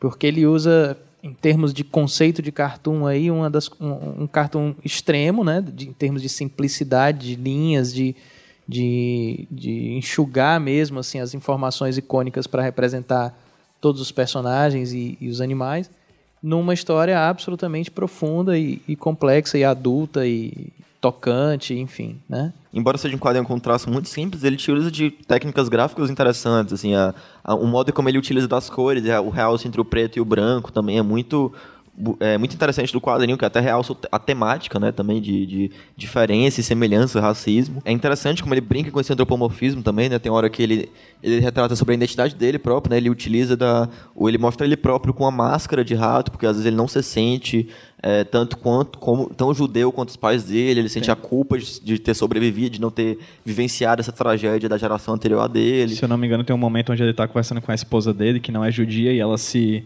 se converte. E aí ela tem uma mudança, inclusive, no visual da personagem. A personagem deixa de ser um animal, que eu não vou lembrar o nome agora, não vou lembrar qual era, mas se torna um rato. Ele brinca muito com isso. O pai dele, que sobreviveu a Auschwitz, sofreu todos os problemas da, da Segunda Guerra Mundial, todo o preconceito relacionado a, o preconceito extremo relacionado aos judeus, chega nos Estados Unidos e tem preconceito com negros. Então, assim, é muito bacana você ver. É genial. É E, genial. e sem contar o fato que ele diz, tipo, eu não queria dizer que meu pai é um judeu clichê, mas ele é um judeu clichê, né? Então é um cara que mão, mão de vaca. Então, assim, é muito bacana, além de visualmente falando, sei lá, em questão de, de, de, de conteúdo, é uma das HQs mais densas de todos os tempos, assim. Sem dúvida, sem dúvida. Mas voltando só um pouquinho ao visual, assim, que também me chama muita atenção. Numa primeira folhada, se alguém aqui não leu Mouse, por exemplo, e só tá vendo as imagens, ou se, se resolver folhear aí na livraria, talvez tenha uma sensação que eu tive também na época, na década de 80. Eu só fui ler no início da década de 90, assim. Eu- eu- até porque é uma obra que precisa de um de uma maturidade que eu não tinha na década de 80. Mas quando eu folhei as primeiras vezes, eu achava feio sabe? Achava um negócio feio, assim, sujo, né? Mas depois que você lê, você tem uma sensação que pra mim é uma das grandes coisas da linguagem dos quadrinhos, que é a seguinte: ninguém faria melhor do que o Art Spiegelman. Ninguém. Eu, eu, nos anos 80, eu acho que o meu desenhista predileto era o John Byrne. Se o John Byrne fosse desenhar isso, ia ficar uma porcaria, entendeu? Tinha que ser assim. Tem que ser assim, tem que ser nesse traço aí, nessa levada. Então isso, é, para mim, é a grande beleza de um quadrinho autoral. Quando você lê, quando você une texto e a imagem, você vê que realmente não tinha, não, não tinha como ser de outra forma. E só pra constar, tudo isso que a gente falou de Maravilhoso de Mouse re- revolucionou, né? É uma obra autobiográfica, então é algo que vai ter reverberações a partir daquele momento em diante, não que não existisse antes, né? American Splendor tá aí pra isso. E os próprios quadrinhos do Crumb. Mas ele é que de fato E do mostra... Eisner, né? É, do Eisner também. É, mostra uma nova faceta, inclusive vai ser o único quadrinho desde então a ganhar o prêmio Pulitzer, que é o maior prêmio de jornalismo do mundo, né? Pois é, uma coisa é, que o Daniel tá falando de só poder ser feito pelo Walt Spiegelman, outra coisa interessante é que só podia ser feito em quadrinho também. Ele utiliza É. de várias técnicas que não, não dá pra você fazer em cinema, literatura. É, isso aí é uma coisa que é impossível. Ele utiliza. É uma história em quadrinhos mesmo, é uma coisa que é muito presente em 86, que as obras criadas são. é, Eles aproveitam os recursos que o quadrinho proporciona, e por isso que chamaram muito a atenção. É por isso que o Watchmen chamou a atenção, por isso que Cavaleiro das Trevas, por isso que Mal chamou a atenção. Porque eram obras que, pela primeira, pela primeira vez, o grande público estava tendo contato com o potencial que existia dentro dessa mídia que era tão ignorada, né? Que você estava você tava contando histórias adultas de uma maneira que só poderia ser contada dentro daquela mídia, não poderia ser contada em nenhuma outra. E é por isso até que até hoje é um dos grandes motivos do Alan Moore odiar que façam filme das obras dele, porque ele pensa aquilo ali pro quadrinho, principalmente que você transpõe, você perde muito do que tá feito ali. E, e isso que foi uma coisa que realmente chamou a atenção e mudou de patamar o quadrinho na percepção pública, né? Porque Mouse, por exemplo, é uma obra que tem diversos trabalhos acadêmicos sobre ela, é uma obra que é muito estudada, muito presente é, em instante de intelectual, enfim, de, de, de- é uma coisa que saiu do limite que era do público que era considerado normalmente público do quadrinho, né, o público que sempre se imaginou um público adolescente e tudo mais, e passa a ser reconhecido de fato como uma obra densa, que existem obras densas, que existem obras que são muito interessantes dentro dessa linguagem.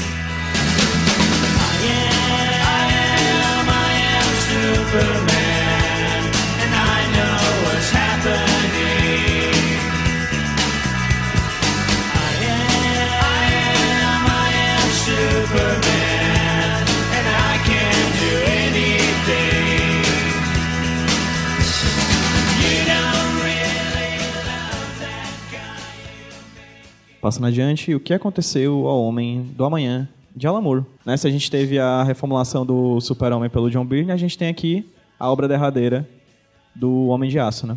É, uma coisa muito presente em 86 é a ideia de fim e de começo, né? Se gente- quase todos os quadrinhos que a gente vê aqui ou é, são, tem uma ideia de fim ou tem uma ideia de começo, né? E se espelham, de certo modo. E esse quadrinho é, retrata, como já teve, o John Byrne estava escrevendo o início do Super-Homem, né? O novo início do Super-Homem, é que ele está mostrando o final daquele Super-Homem pré-crise, né? É, como é que foi a última história dele, né? Como seria o fim desse super-homem. História muito bonita. O Alan Moore, ele já, ele já tinha escrito algumas histórias do super-homem. Tinha escrito a história do Super-Homem que tem tudo, né? Que é a história que virou clássico. Foi adaptada para animação da Liga da Justiça até. Que é o aniversário do super-homem, vão dar um presente para ele e tudo Se mais. não me engano, uma parceria com o Dave Gibbons. Dave correto? Gibbons, antes de Watchmen, eles já tinham feito esse, esse trabalho no, no, no Super-Homem. E aí ele chamou a atenção para esse trabalho e resolveram fazer o último trabalho, o, o último quadro do Super-Homem e chamaram o novo talento da época, né? O cara que tava, todo mundo tava admirando, assim, e ele escolheu para trabalhar com ele o artista que era o cara que é, era o, o talento antigo, né? Ele, ele que Talvez era o que passou mais tempo fazendo Superman na história, quem mais, né? Quem mais desenhou a história do Superman até hoje foi o Kurt Swan, né, que é o desenhista desse quadrinho. E aí o Alan Moore chamou ele pra desenhar esse quadrinho porque era exatamente o, o novo talento e o talento antigo, respeitando né, a história, o, a tradição do Super-Homem. É uma história muito bonita, uma história que homenageia muito a Era de Prata, né, os trabalhos do, do Superman anteriores, né, a Era de Bronze e tudo mais. E não poderia ser outro desenhista e o Alan Moore é um cara que ele é identificado com uma ideia muito revisionista, né? O quadrinho realista, a desconstrução dos super-heróis e tudo mais. E aqui nesse quadrinho é muito bonito porque ele realmente ele não faz isso, ele faz uma homenagem à pureza, né? À inocência, uma coisa muito, embora tenha momentos sérios e duros dentro do quadrinho, Muito. muito, tensos. né? Tem a morte do Bizarro, um momento muito tenso. A mo- morte do Krypto. Do Krypto, matando o o Homem Kryptonito também. Não é se um- mata cachorro, cara. Nem kryptoniano, enfim. tem momentos muito pesados no quadrinho, mas é um quadrinho que ele é muito. tem muito a estética e muito a, a- a- a- o espírito dos quadrinhos mais, um- é, mais idealizados, né, mais humanos do período anterior à Era de Bronze, né, o período da Era de Prata, da Era de Ouro e tudo mais. A premissa do quadrinho é que o, o Super-Homem tem a sua identidade revelada né, a partir de um ataque de no- nanorobôs que destroem a roupa do Clark Kent num programa de TV ao vivo para o mundo inteiro e acaba é, vendo a roupa do Superman por debaixo dele. E acaba que ele, com a identidade revelada, ele pega, ele sabe que vão atacar agora os amigos, né? Todos, todo mundo que tá ao redor dele, então ele se refugia com todos eles na Fortaleza da Solidão. E aí todos os vilões vão atrás dele, vão querer derrotá-lo na Fortaleza da Solidão, se reúnem a- do lado de fora de lá. É a última história do Super-Homem e é realmente muito bonita, é um quadrinho que tem um final muito legal, né? Tipo, tem um quadro, né? Esse, esse quadro dele depois de derrotar o, Me o Mish Explica, né, que é o meu vilão do quadrinho, é ele fala uma coisa que o Zack Snyder poderia aprender. É, nenhum homem pode Sério que matar. só, só isso que o Zack Snyder poderia aprender, enfim. Que esse quadro, né, ele fala aí, nenhum homem pode matar, especialmente não o super-homem, né? E aí ele se aposenta depois de matar pela primeira vez, porque ele não, ele acredita que ele não pode fazer aquilo, é realmente algo muito bonito de ser, de um conceito muito bonito de se trabalhar com personagem, né? Que depois ia sendo cada vez mais se desconstruído, né? O John Byrne, por exemplo, fez o Super-Homem matar, alguma, pelo menos colocar os, o, os Zod lá, né? Tem uma história clássica dele nesse sentido, mas nessa época é uma ideia de idealismo muito presente no personagem, que é muito legal, assim, na maneira como é trabalhado nesse quadrinho.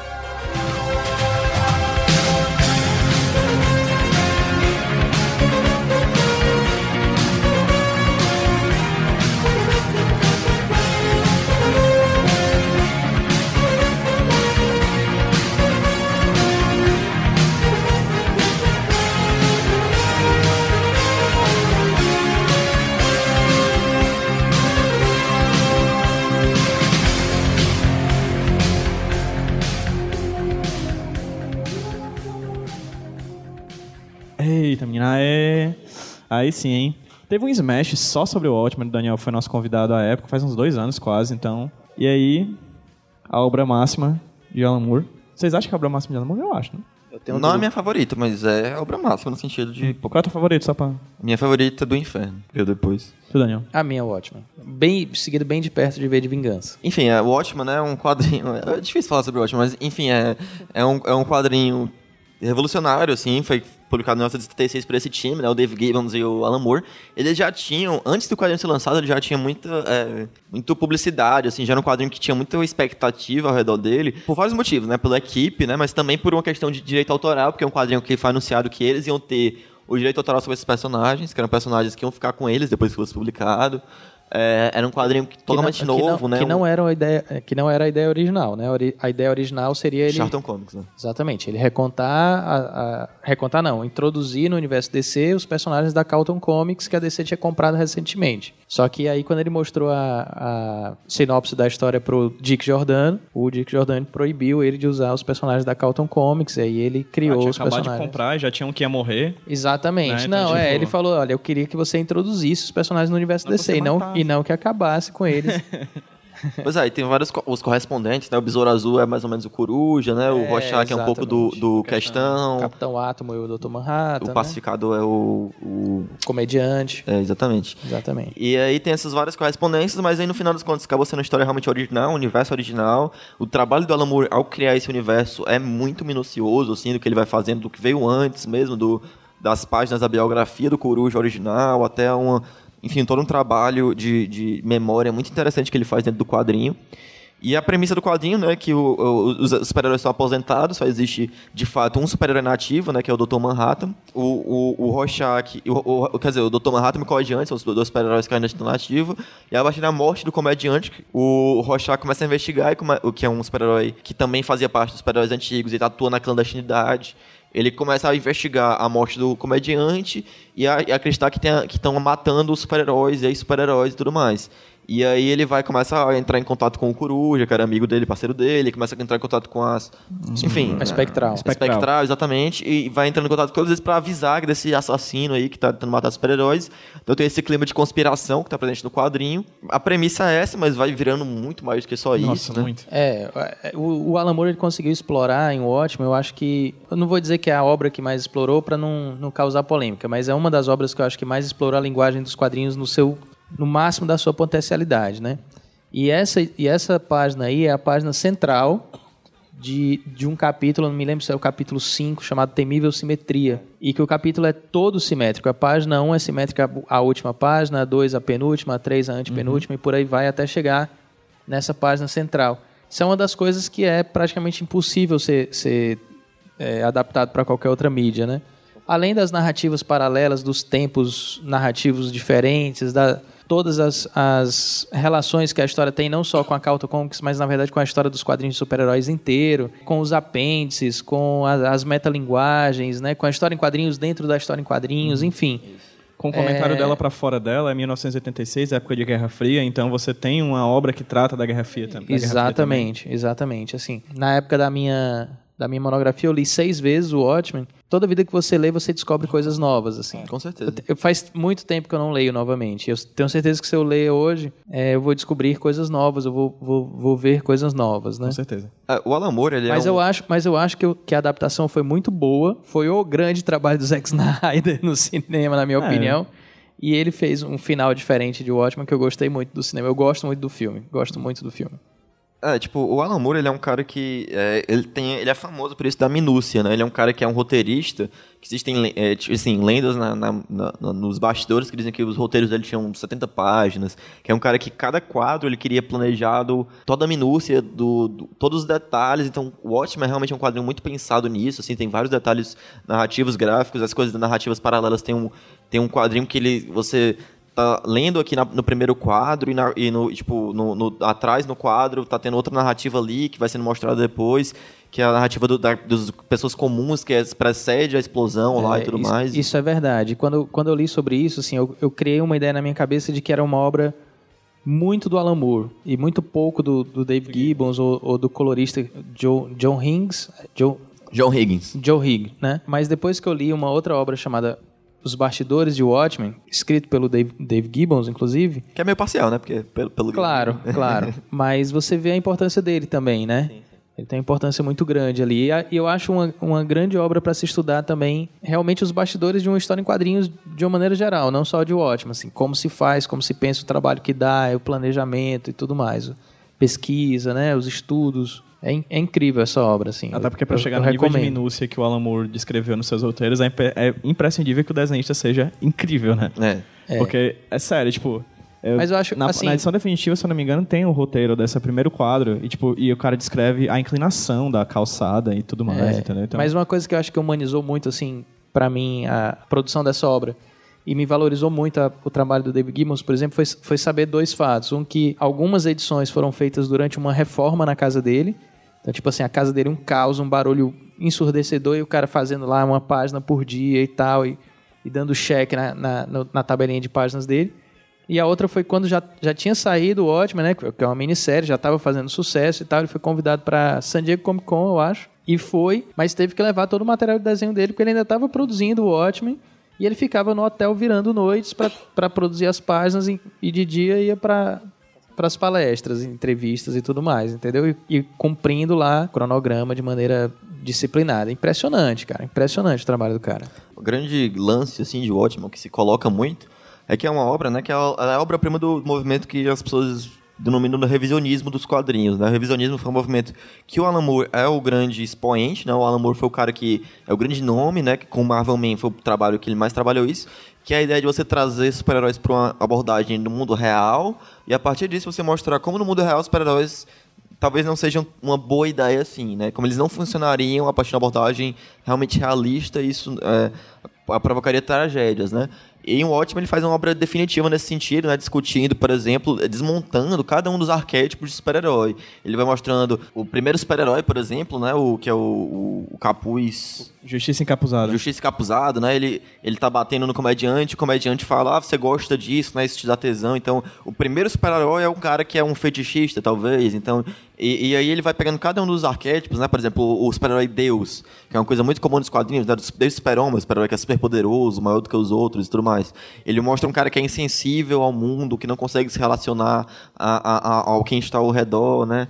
É, o super-herói que é o vigilante, né? O Rorschach, que é um cara extremo, que quebra o dedo de todo mundo, que tem uma abordagem fascista e tudo mais. O super-herói que é o, o acadêmico, que é atleta também, que é o, o Coruja. Ele é um, ele é um fetichista, né? Um cara que não consegue, que ele, que ele é broxa, né? é, Ele, só ele, sente ele- tesão quando tá com a, com a Exatamente. roupa. Tem até o quadro ali que mostra que ele, ele realmente, do sonho dele, a fantasia dele é estando. Ele só consegue transar com a, com a espectral estando com a roupa, né?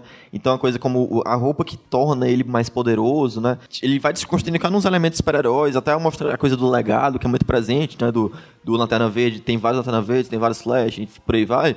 Ele mostra como o legado do, do, do- da coruja da Spectral é como um fardo pra eles, né? A Spectral não quer viver com esse legado da mãe dela. A questão do trauma que constrói o super-herói, né? Que é muito comum dos super-heróis. O, o, o Batman foi o primeiro super-herói a construir a partir do trauma da família, mas depois tem o, o Homem-Aranha, do trauma do tio Ben, enfim.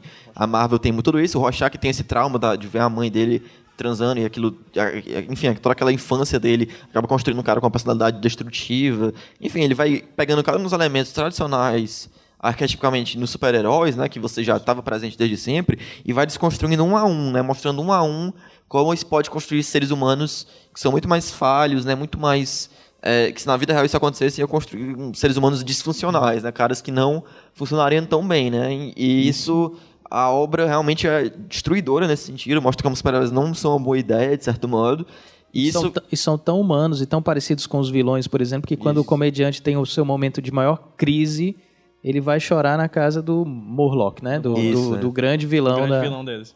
E o Morlock, quando você tem eh, quando o Rorschach vai bater nele, o Rorschach tá na posição de vilão ali, né? Quando Exatamente. vai tortura o cara, É, e enfim. o cara com câncer e tal. É, sem E- contar que, tipo, isso tudo que o Lucas falou é contado enquanto se conta a trama principal da história, enquanto se faz uma, um trabalho metalinguístico com um quadrinho, com um quadrinho lá dos contos do Cargueiro Negro, enquanto, enfim, tipo, é tanta coisa que o cara consegue condensar em duas edições que é absurdo, assim. Isso é só uma das visões, uma das possibilidades de se analisar o Watchmen. E aí é um dos quadrinhos mais influentes da história a partir dessa perspectiva, né? É um quadrinho que é meio paradoxal nesse sentido, porque ele é meio... Ele é quase um epitáfio dessas histórias realistas de super-herói, porque ele mostra como os super-heróis não dão certo nessa perspectiva, mas na realidade ele chamou a atenção para esse tipo de história e e os super-heróis foram ficando cada vez mais a partir dessa abordagem realista, sombria. Ele pretendia meio que terminar com esse tipo de, de história, mas ele acaba que reaviva o interesse por esse tipo de história. E uma coisa que é interessante, né? A gente fala muito de, de Cavaleiro das Trevas e desses quadrinhos assim, tem vários elementos deles que são muito que são muito esquecidos, né? Porque hoje em dia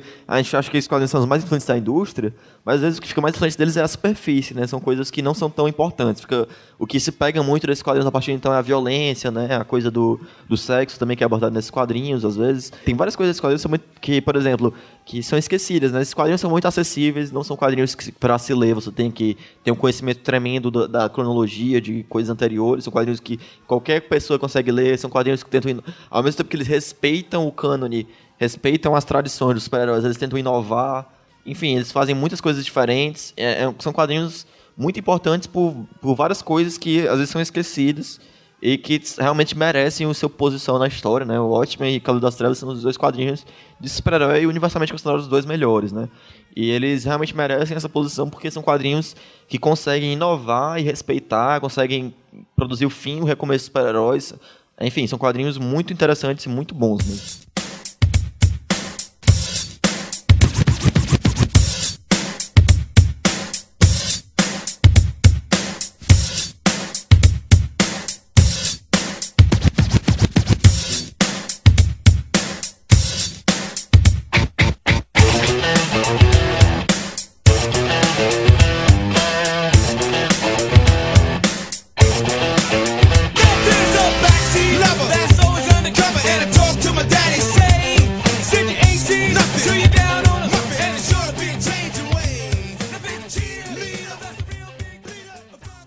Final do ano, Massacre Mutante.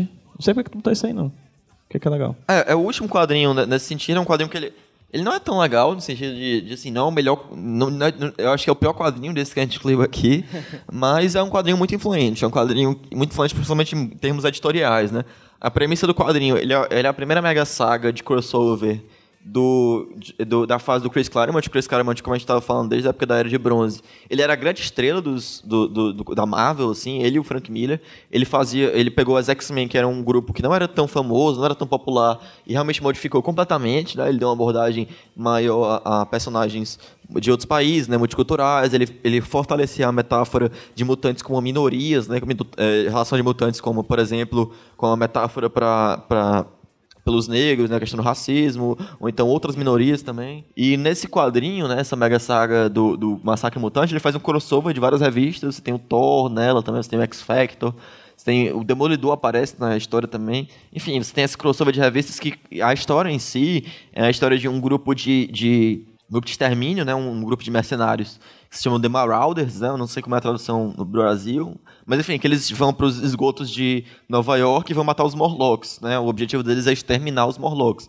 E os Morlocks são um grupo de mutantes que são os mutantes mais feios, né, os mutantes mais é, de- em condições mais em condições piores que vivem no- nos esgotos de Nova York em uma comunidade meio isolada, né? Porque eles não podem viver na, na, na superfície, né? Porque eles são muito tem uma aparência que é muito que as pessoas não, não conseguiriam é, ver, assim. E os X-Men e o X-Factor são chamados para salvar esses caras, sendo que por uma série de confusões que tem, acaba sendo uma... é, os X-Men e o X-Factor acabam tendo uma, uma- várias derrotas aí, essa batalhas sangrentas. O Anjo, por exemplo, ele, através dessa, desse confronto, ele perde as asas dele, as asas dele ficam é, muito é, machucadas, e aí depois eles têm que ser amputados, né? E aí, a partir do momento que as asas são amputadas, posteriormente ele ia virar o arcanjo do Apocalipse. É uma história muito sombria, né? Que reflete muito o momento que se vê na época, né? Um momento de, de histórias sombrias, de realista, de muita violência, muita temática adulta. É a primeira vez que o, o, o Dente de Sabre enfrenta o Wolverine.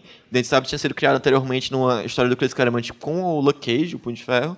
Mas é a primeira vez que é introduzido no- nos X-Men, eles se enfrentam numa batalha super sangrenta. E o que é mais importante dessa história é que o crossover que é construído dela, entre revistas do X-Men, do X-Factor e do Demolidor e depois do Thor, são, é, vai ser muito influente pro que vai acontecer nos anos 90, né? Que nos anos 90 isso vai virar Febre. coisa padrão, assim, vai... todas as histórias vão ter influências umas nas outras, vai ter cada vez mais crossover entre os personagens da mesma editora Melhor, melhor década, né? Vai, vai ficar cada vez mais Oh. confuso. Tem, eu não sei se coloquei aí, mas tinham, nessa história eles publicavam uma, é, uma, uma, uma listinha, assim, um, gráfico, um cronograma para você comprar cada revista para entender. E aí isso vai virar uma coisa que vai ser comum cada vez mais. Cada vez mais vai ter sagas para você entender, você vai ter que comprar várias revistas de personagens diferentes. Isso vai virar muito influente por causa do sucesso comercial que essa revista teve. Ela foi, teve muito sucesso, é uma história toda interessante, legalzinha, mas que vai é, abrir espaço para uma série de histórias não tão boas é, dessa perspectiva, né? E é uma história que tem consequências muito drásticas. Né? Depois dela, o anjo fica sem as asas, o colosso fica paraplégico por um tempo, é, a Kitty Pryde fica presa no estado de, de como é o estado que ela, enfim, que ela fica intangível, ela não consegue mais ficar tangível, né? Enfim, o Gambit é expulso dos X-Men, enfim. Mas existe uma consequência não drástica desse quadrinho, artisticamente falando. Esse foi o primeiro quadrinho que o John Romita Jr. fez com muitos personagens ao mesmo tempo. E até então, ele tinha um traço muito acadêmico e, e me- meio que imitava o pai dele. E aí, por causa do prazo, ele já deu uma entrevista dizendo que foi nesse título que ele teve que se reinventar. E aí o traço do John Romita Jr. consagrado, aí, gostando ou não, eu adoro, mas que depois ele foi pro Homem-Aranha e, e- e fez vários outros títulos maravilhosos, surgiu daí. E aí ele foi fazer uma parceria com o Frank Miller recontando a história do Demolidor. O Homem Sem Medo, pra mim, é- acho que é uma das obras mais bonitas do, do John Romita Jr. e um texto maravilhoso do Frank Miller, né? Então te- teve consequência boa aí também. Então a gente acabou 1986, finalmente. Ei, Fê. Adeus, ano velho, feliz, né? Agora vamos falar todos os anos, um por um, até chegar. É, exatamente. Se não isso, pelo menos a, a, a ADA que foi a década de 90. Mas olha só, não vamos, não vamos botar no- no- na conta do Frank Miller, Alan Moore, O Lucas vai botar, hein? O Lucas vai, digo mesmo. David Mazzucchelli e tal. Vamos A botar é também, Moore. vamos botar também na, na conta dos editores, do, mer- do mercado direto, né? É. Da questão da, da era do chamariz e tal, porque eu acho que é, que é por aí também. Lá, É, no, lá no é. Avantcast a gente fez um podcast sobre os anos 90. O nome do podcast é Anos 90, o que foi aquilo, certo? E, cara, é incrível. Eu faço uma pergunta e repito a pergunta que eu fiz lá na hora. Quem é a pessoa que olhou um desenho do Rob Liefeld e disse, é isso. É isso que a gente precisa pra fazer... Quem foi a- o animal? Aí, assim, a gente, aí lá a gente discute. Inclusive, fica aí a dica pra vocês darem um vídeo depois. É muito bacana o papo. Tipo, os anos 90, né? é- Realmente, eu, como o Daniel falando, dá pra botar na conta dos artistas, né? Não é culpa do Frank Miller, não é culpa do, do, do, do Alan Moore. É culpa da má compreensão das obras deles, né? É culpa de como o mercado reagiu àquelas obras, né? O mercado pegou só aquelas coisas mais superficiais das obras, né? A coisa do- da, da temática sombria, da violência, do sexo, coisa extrema, polêmica e tudo mais. Pegaram só esses elementos e acharam que eram os elementos definidores passaram a a aumentar cada vez mais esses elementos, desenho cada vez mais extremo, cada vez mais violento e tudo mais, de uma maneira que foi uma má compreensão, porque o que, tá- o que é de bom nessas obras, né, é, tá- não está na superfície, né, você tem que ter uma leitura mais profunda, tem que entendê-las melhor, e que às vezes não foram tão bem aproveitadas pelo mercado, né, e você acabou ganhando espaço para vários artistas que ficavam só nessa coisa mais superficial do desenho, da desenho extremo, né, da violência e, E tudo foi mais. muito ruim, assim, muitos editores e muitos roteiristas, principalmente, quererem fazer o seu Watchmen. Em várias épocas pós, pós 86. Isso, isso para mim foi muito ruim, muito chato, na verdade. Mas uma coisa que ser muito boa de 86, né, é que é a questão de direitos de autores, né, que é uma coisa que sempre foi polêmica na história dos quadrinhos. Os primeiros autores de quadrinhos sempre foram muito maltratados, né, o Joe Shuster e o Jerry Siegel, eles, eles venderam os direitos do Super-Homem por 150 dólares, ou seja, um- uma- o personagem mais lucrativo da história, potencialmente.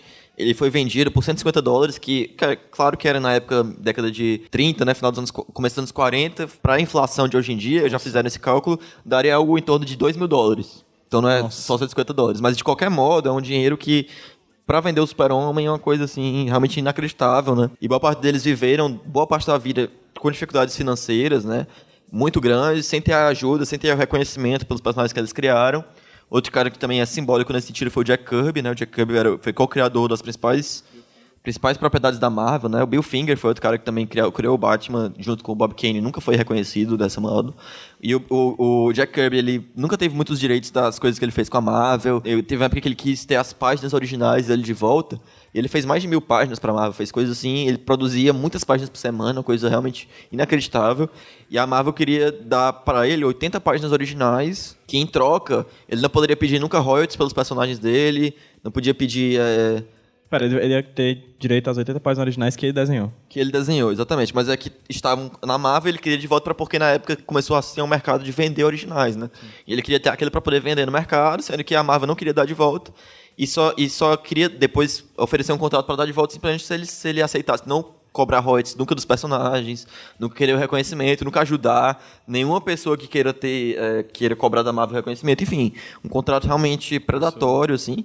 E aí o, o Jack Kirby foi um cara muito sacaneado pela indústria. Em 86, né, os, o Alan Moore, o Frank Miller eram muito conscientes disso. Eram caras que queriam ter uma relação diferente com a indústria. O Alan Moore assinou esse contrato com o Watchman, pensando que ia ter os direitos dos personagens. Sendo que ele também foi meio que sacaneado com isso, porque a- o contrato era que ele pensava que depois da obra ele ia ter os direitos. É Mas o contrato era quando, né? era quando parasse de ser publicado e nunca parou. Depois que era depois que era esgotado, eles republicavam e acabou que os direitos nunca voltaram para ele. Qualquer obra, qualquer obra com o nome Watchmen, né? Isso, é. Por isso que foi feito o Before Watchmen também. Também, exatamente. Vai ter o, o After Watchmen, Watchmen. Watchmen, o After Watchmen, né? Who Watch the Watchmen? É, Watchmen. exatamente. Ele sempre Ótimo. pensou que aqueles personagens iam ser dele, mas acabaram nunca sendo, e isso foi o que culminou na separação dele com a DC Comics. Depois de Watchmen, ele só fez Piada Mortal, mas depois ele nunca mais trabalhou pra DC Comics, pelo menos não por vontade própria, né? Teve uma vez que ele, nos anos 90, ele foi trabalhar pra Wildstorm, que foi comprada pela DC, ele teve que trabalhar mais um tempo, mas enfim, ele rompeu com a DC Comics. O Frank Miller também passou a só trabalhar pra Marvel, pra DC, tendo controle criativo total sobre as obras dele. Enfim, esses caras começaram a ter realmente colocaram essas condições, né? Que a gente não vai ser sacaneado como a geração anterior da nossa foi. É, em 86 foi fundada a Dark Horse, que é outra coisa de 86 muito interessante, que é uma editora voltada para publicação de autores independentes. As principais obras da Dark Horse mais conhecidas são, por exemplo, Hellboy e Sin City, né, que são duas obras muito populares. É, Dark Horse fez um selo chamado Icon, eu acho, que co- praticamente com essa galera toda de 86, mais o Mike Mignola, né? John, John Byrne, Frank Miller.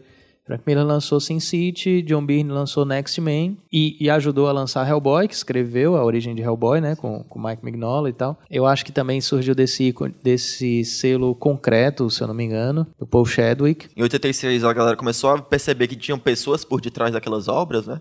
Já se percebia antes, mas foi cada vez mais valorizado os nomes por detrás das obras. Alan Moore, Frank Miller viraram realmente nomes que tudo que publicassem todo mundo ia comprar. Começou a se ter esse espaço para eles publicarem de editoras fora das grandes. Né? Eles publicarem histórias deles na Dark Horse.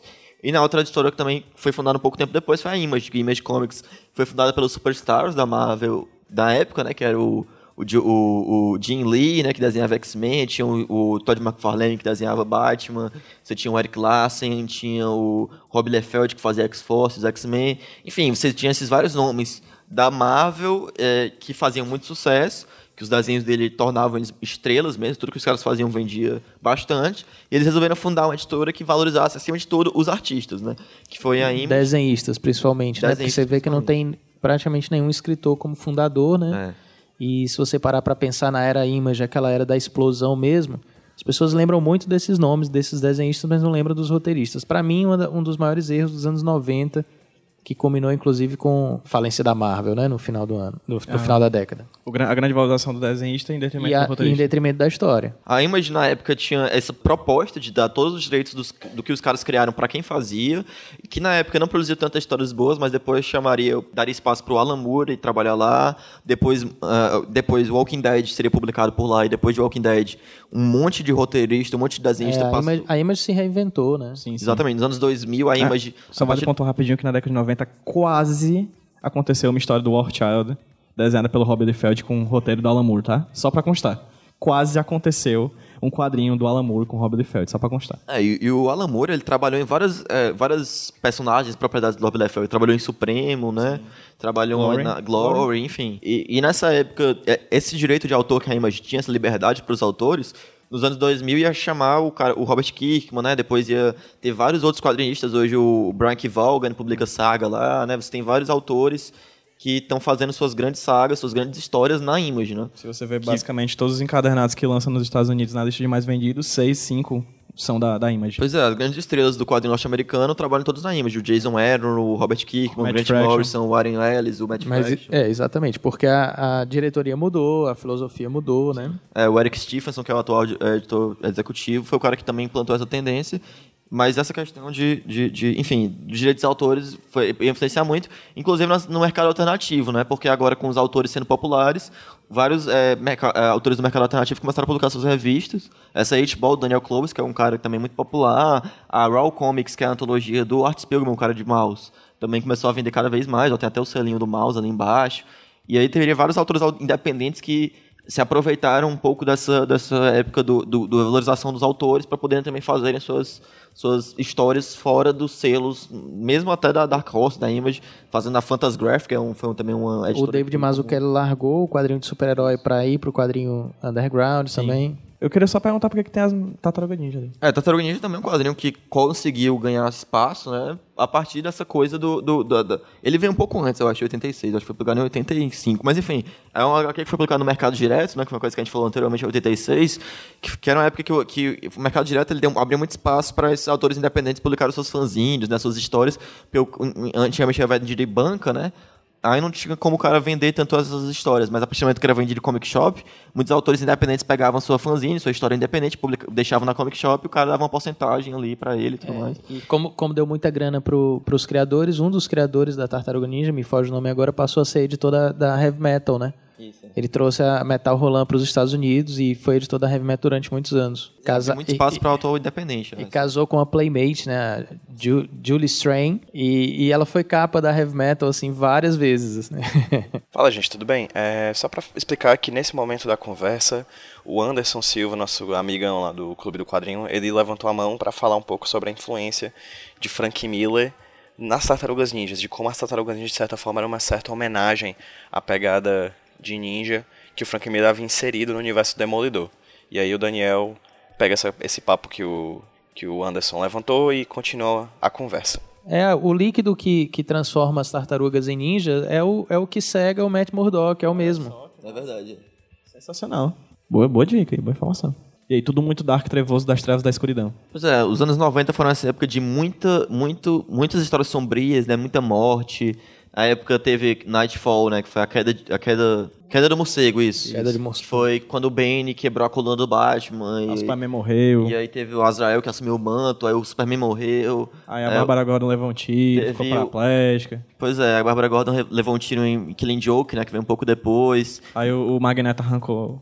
O Magneto arrancou o Adamante do Wolverine, o Craven, tem a última caçada de Craven que ele meio que mata o Homem-Aranha e ocupa o lugar dele por um tempo. O Lanterna Verde acha a namorada dele esquartejada dentro da geladeira. Essas coisinhas infantil. Tem a saga do clone também, né? Que é a história do, do, do Homem-Aranha, descobrindo que ele não é o Peter o original, né? Tem toda essa coisa que depois seria desfeita e muito confusa.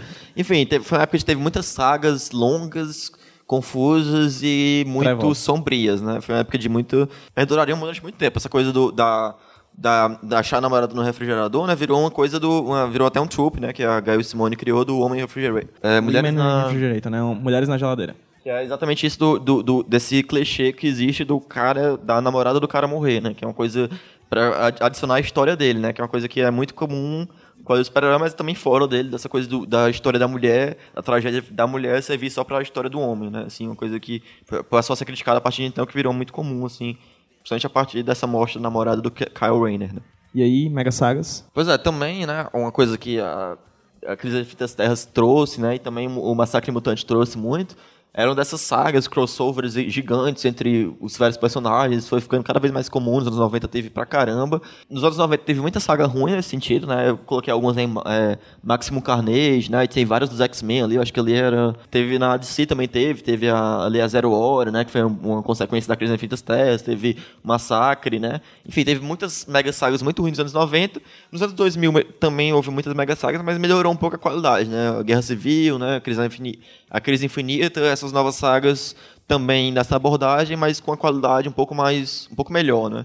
Mas ainda assim seguindo esse, essa tendência de crossover com todos os personagens, essa coisa gigantesca, que ah, muitas vezes é confusa para quem é, não é leitor de quadrinho para conseguir entender o que, é que tá acontecendo. né? E por último, Pois é, as autobiografias também foram a consequência de Maus, né? Muita gente, Maus foi uma obra que chamou muita atenção do público fora dos quadrinhos. E muita gente depois de Maus pensou, isso é possível, né? É possível fazer histórias autobiográficas, histórias maduras, assim, dentro dessa linguagem. É, hoje em dia é muito comum o quadrinho alternativo, ter muito quadrinho autobiográfico, assim, virou um gênero muito forte dentro do quadrinho. Aí são alguns que foram feitos nos últimos é, 20, 30 anos, né? O, mais, acho que o mais antigo deles é a Palestina, ali do, do, do Joe Sacco, né? Que é um quadrinho jornalístico até. Você tem Epiléptico, David B., depois Fan Home da Alison Bechdel, é, é uma das mais famosas, né? Persepolis, né? Da Margine Satrapi, que é a história dela na Retalhos, Irã. do Eisner. Retalhos que ganhou o Eisner, Blue Pills, que, né, Pulos Azuis que ganhou o Angoleme na, na Prêmio Europeu, que é uma história de um do próprio autor, que é o Frederick Peters, namorando uma, uma mulher que é soropositiva. Enfim, são vários quadrinhos autobiográficos muito sérios, profundos, bonitos e tudo mais, que uma boa influência deles é Maus, né? Maus abriu espaço para esse tipo de quadrinho ser publicado e foi publicado cada vez mais a partir de 86. Uma reação muito grande a 86, né? A, a abordagem sombria que perdurou assim muito o ano foi o reconstrucionismo, né? O reconstrutivismo, enfim, esse movimento de autores como Mark Wade, como o, o, o, o Kurt, Kurt Busiek e depois o próprio Grant Grant Morrison, Morrison. né? E o, pró- o próprio no Alan Moore, né, Supremo, de você é, tipo contrapor, né, esse trabalho sombrio, né, por uma abordagem cada vez mais idealizada, uma abordagem muito distinta de uma perspectiva completamente diferente do que foi consagrado em 86, né? É, é interessante, as duas obras mais populares, né, mais famosas dessa época é o Marvels e Reino da Manhã. E você vê que a perspectiva é completamente distinta de, dos- das obras revisionistas. Né? Em revisionismo, assim, em geral, essas obras de 86 queriam muito trazer o super-herói para a realidade, né, para o mundo real. Assim, você queria trazer aqui, os super-heróis para o nosso mundo de uma maneira mais realista. E 86 faz o contrário, e o Reconstruções faz o contrário, né? Ele- em vez de querer fazer os super-heróis para o mundo real, ele quer trazer o mundo real para os super-heróis. Então você, a- a- o- as duas obras são uma perspectiva de pessoas normais, né, pessoas que não têm poderes, vendo os super-heróis, né? Então você- ele quer trazer esse senso de astonishment, né, de você impressionamento, de você ficar de idealização que é presente de que se existisse super-heróis de verdade, né? Então é uma coisa é um contraponto muito interessante que se faz ao revisionismo, às obras realistas, que teve seu esgotamento posterior a a 86, né, com as obras do Rob Liefeld, de toda essa galera, e aí queriam retomar esse, esse sentimento de idealização, né, que se perdeu um pouco a partir dessa, dessa ideia sombria, né, essa ideia trágica, que perdurou muito quadrinho a partir de então. E o Reino do Amanhã, como eu falei anteriormente, completa 20 anos esse ano também. É outra. Pois é, e aí depois uma das maiores obras disso talvez seja o Superman, All Star Superman, né, o, o Grande All Superman, do Grant Morrison e do Frank Telly, que é uma obra muito interessante, uma obra muito bonita mesmo, tentando realmente um, um espírito bem idealizador dos super-heróis que tinham se perdido muito depois de- dos, dos anos 70, né, cada vez mais se perdendo desde a Era de Bronze até culminar nos anos 90, né, então essa reação a 86 é muito forte, e é, e é, um, é um movimento que vale muito a pena conferir, né? Dar uma olhada nessas histórias. Marvels é uma história muito legal porque ele pega a editora que sempre foi é, é, considerada como a editora da- do- das coisas humanas e realistas. Ele pega e, e mostra a mitologia, né? a coisa da idealização dentro dela, e é muito bacana. E hoje em dia, né, 2016, tem 30 anos de 86, e cada vez mais. É um ano que está cada vez mais mostrando tendências pouco contrárias a essa época. né? Naquela época tinha uma tendência de quadrinhos cada vez mais adultos, né? Hoje em dia você vê as grandes editoras lançando quadrinhos voltados para adolescentes, são quadrinhos cada vez mais é, colo- bem coloridos, né? Bem divertidos, bem numa vibe adolescente mesmo. Vai ter um grupo de super-heróis que é composto pela Miss Marvel, né? O, o- o Homem-Aranha, que é o que é o Miles Morales e o, o Hulk, o Novo Nova, enfim, adolescentes vão, vão sair do vão, vão é, enfim, Muito legal, novo novo. é o novo, é o novo de É, fato. sim, sim. Enfim, eles vão sair dos Vingadores para formar a sua própria super equipe de adolescentes. Enfim, esse é um ano que cada vez mais está focado em histórias é, fechadas nas suas próprias edições. Tem muitas reações às consequências de 86 hoje em dia, né? Dentro eu das acho que- E editoras. eu acho que demorou, assim, só uma observação rápida. E eu acho que demorou muito isso, porque é, 86 foi um ano maravilhoso, espetacular e tal, mas foi um ano de obras adultas, né? E aí a consequência desse sucesso foi que os quadrinhos tentaram ficar cada vez mais adultos, mais complexos, mais difíceis de serem seguidos. E aí a- leitores como eu foram envelhecendo, continuavam acompanhando quadrinhos e tal, mas não era renovado o público. Não, não existia um trabalho competente. Talvez existisse sempre a preocupação, lógico, não quero tirar essa possibilidade, mas não existia um trabalho competente de renovação de público. Isso abriu espaço também para outras coisas, como mangá, invasão japonesa e tudo mais. Isso é uma outra coisa, uma outra questão. Mas o fato é que o quadrinho norte-americano ficou com dificuldade de renovar o público. Existia uma coisa muito estranha de que quando o cinema começou a adaptar os quadrinhos de, de super-heróis né, para a grande tela e fazer sucesso, assim, você conseguia entender tudo ali, né, principalmente na Marvel, uma coisa colorida, divertida e tal. Quando você ia para a banca, você não tinha nada parecido, você não conseguia uma coisa equivalente e tal. Então, assim, isso que estão fazendo hoje eu acho muito legal. Também a questão da representati- representatividade, dos personagens estarem é, representando mais a- as mulheres, né, os negros e os gays e tal. Isso é fantástico, isso é maravilhoso.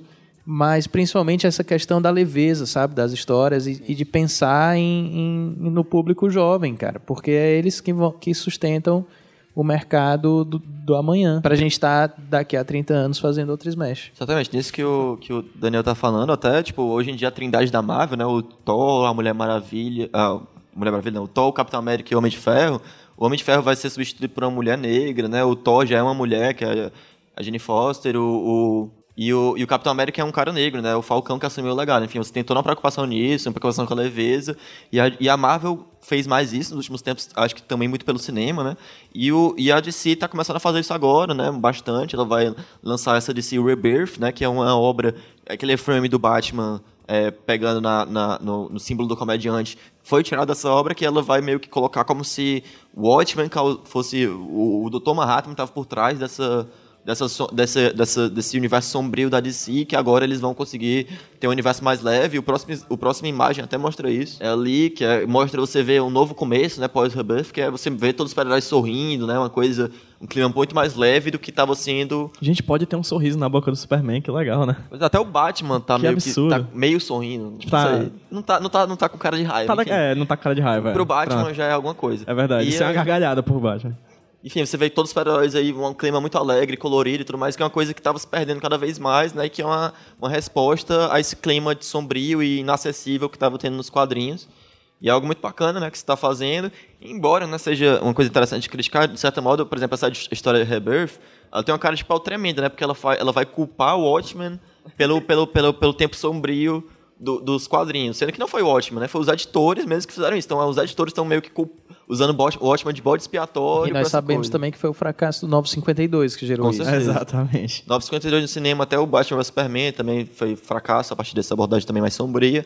Então, hoje em dia, cada vez mais estão querendo é, buscar essa leveza, bem diferente de 86, né? Que é uma coisa positiva, né? Sem perder, claro, uma histórias sérias também, com autores importantes e tal. Perceberam que dá pra fazer história em quadrinhos pra todo mundo. Em resumo, é isso. Exato. Finalmente. Foi difícil. Queria agradecer enormemente, antes de qualquer coisa, ao Daniel. Muito obrigado, Daniel. Palmas pro Daniel, gente, por favor. Obrigado. Valeu. Daniel, Obrigado, obrigado, faça obrigado. Seu, seu jabá, se Obrigado pela paciência de todo mundo aí. Mais uma vez, obrigado pelo convite, Pedro. É um prazer fazer parte aqui do Smash. E é isso, assim, sempre que vocês precisarem é só chamar. Quem não, não, não me conhece e tal, tem um site, estudiodanielbrandão.com. É, e eu possuo um estúdio de, de produção de ilustração, de quadrinhos e de, e de cursos ligados a desenho, quadrinhos, etc., que funciona na, na torre comercial do Del Passeio. Lá nesse site você você pega todas as informações, todos os contatos. Eu tenho alguns ex-alunos aqui. Vai ser um prazer conhecer vocês, se vocês quiserem visitar lá. Obrigado. É, vai abrir agora turmas agora? Sigo- amanhã- da- depois de amanhã recomeça ah, o, meu, o meu semestre, né? Começam, começam novas turmas. As turmas de desenho já estão lotadas, mas ainda tem vagas para a turma de quadrinhos, mangá, aquarela, ilustração digital. Ainda tem algumas poucas vagas. Agradecendo, como sempre, o pessoal da Regeek pelo, pelo apoio. Mês que vem eles vão estar com a gente novamente. Agradecer, como sempre, o apoio há mais de três anos da Livraria Cultura. Que se não fosse por eles, a gente não estaria aqui hoje, mais uma vez, conversando. Foi um sucesso. Primeiro semestre num sábado à tarde, tipo, lotado. Muito obrigado a cada uma das pessoas que vieram.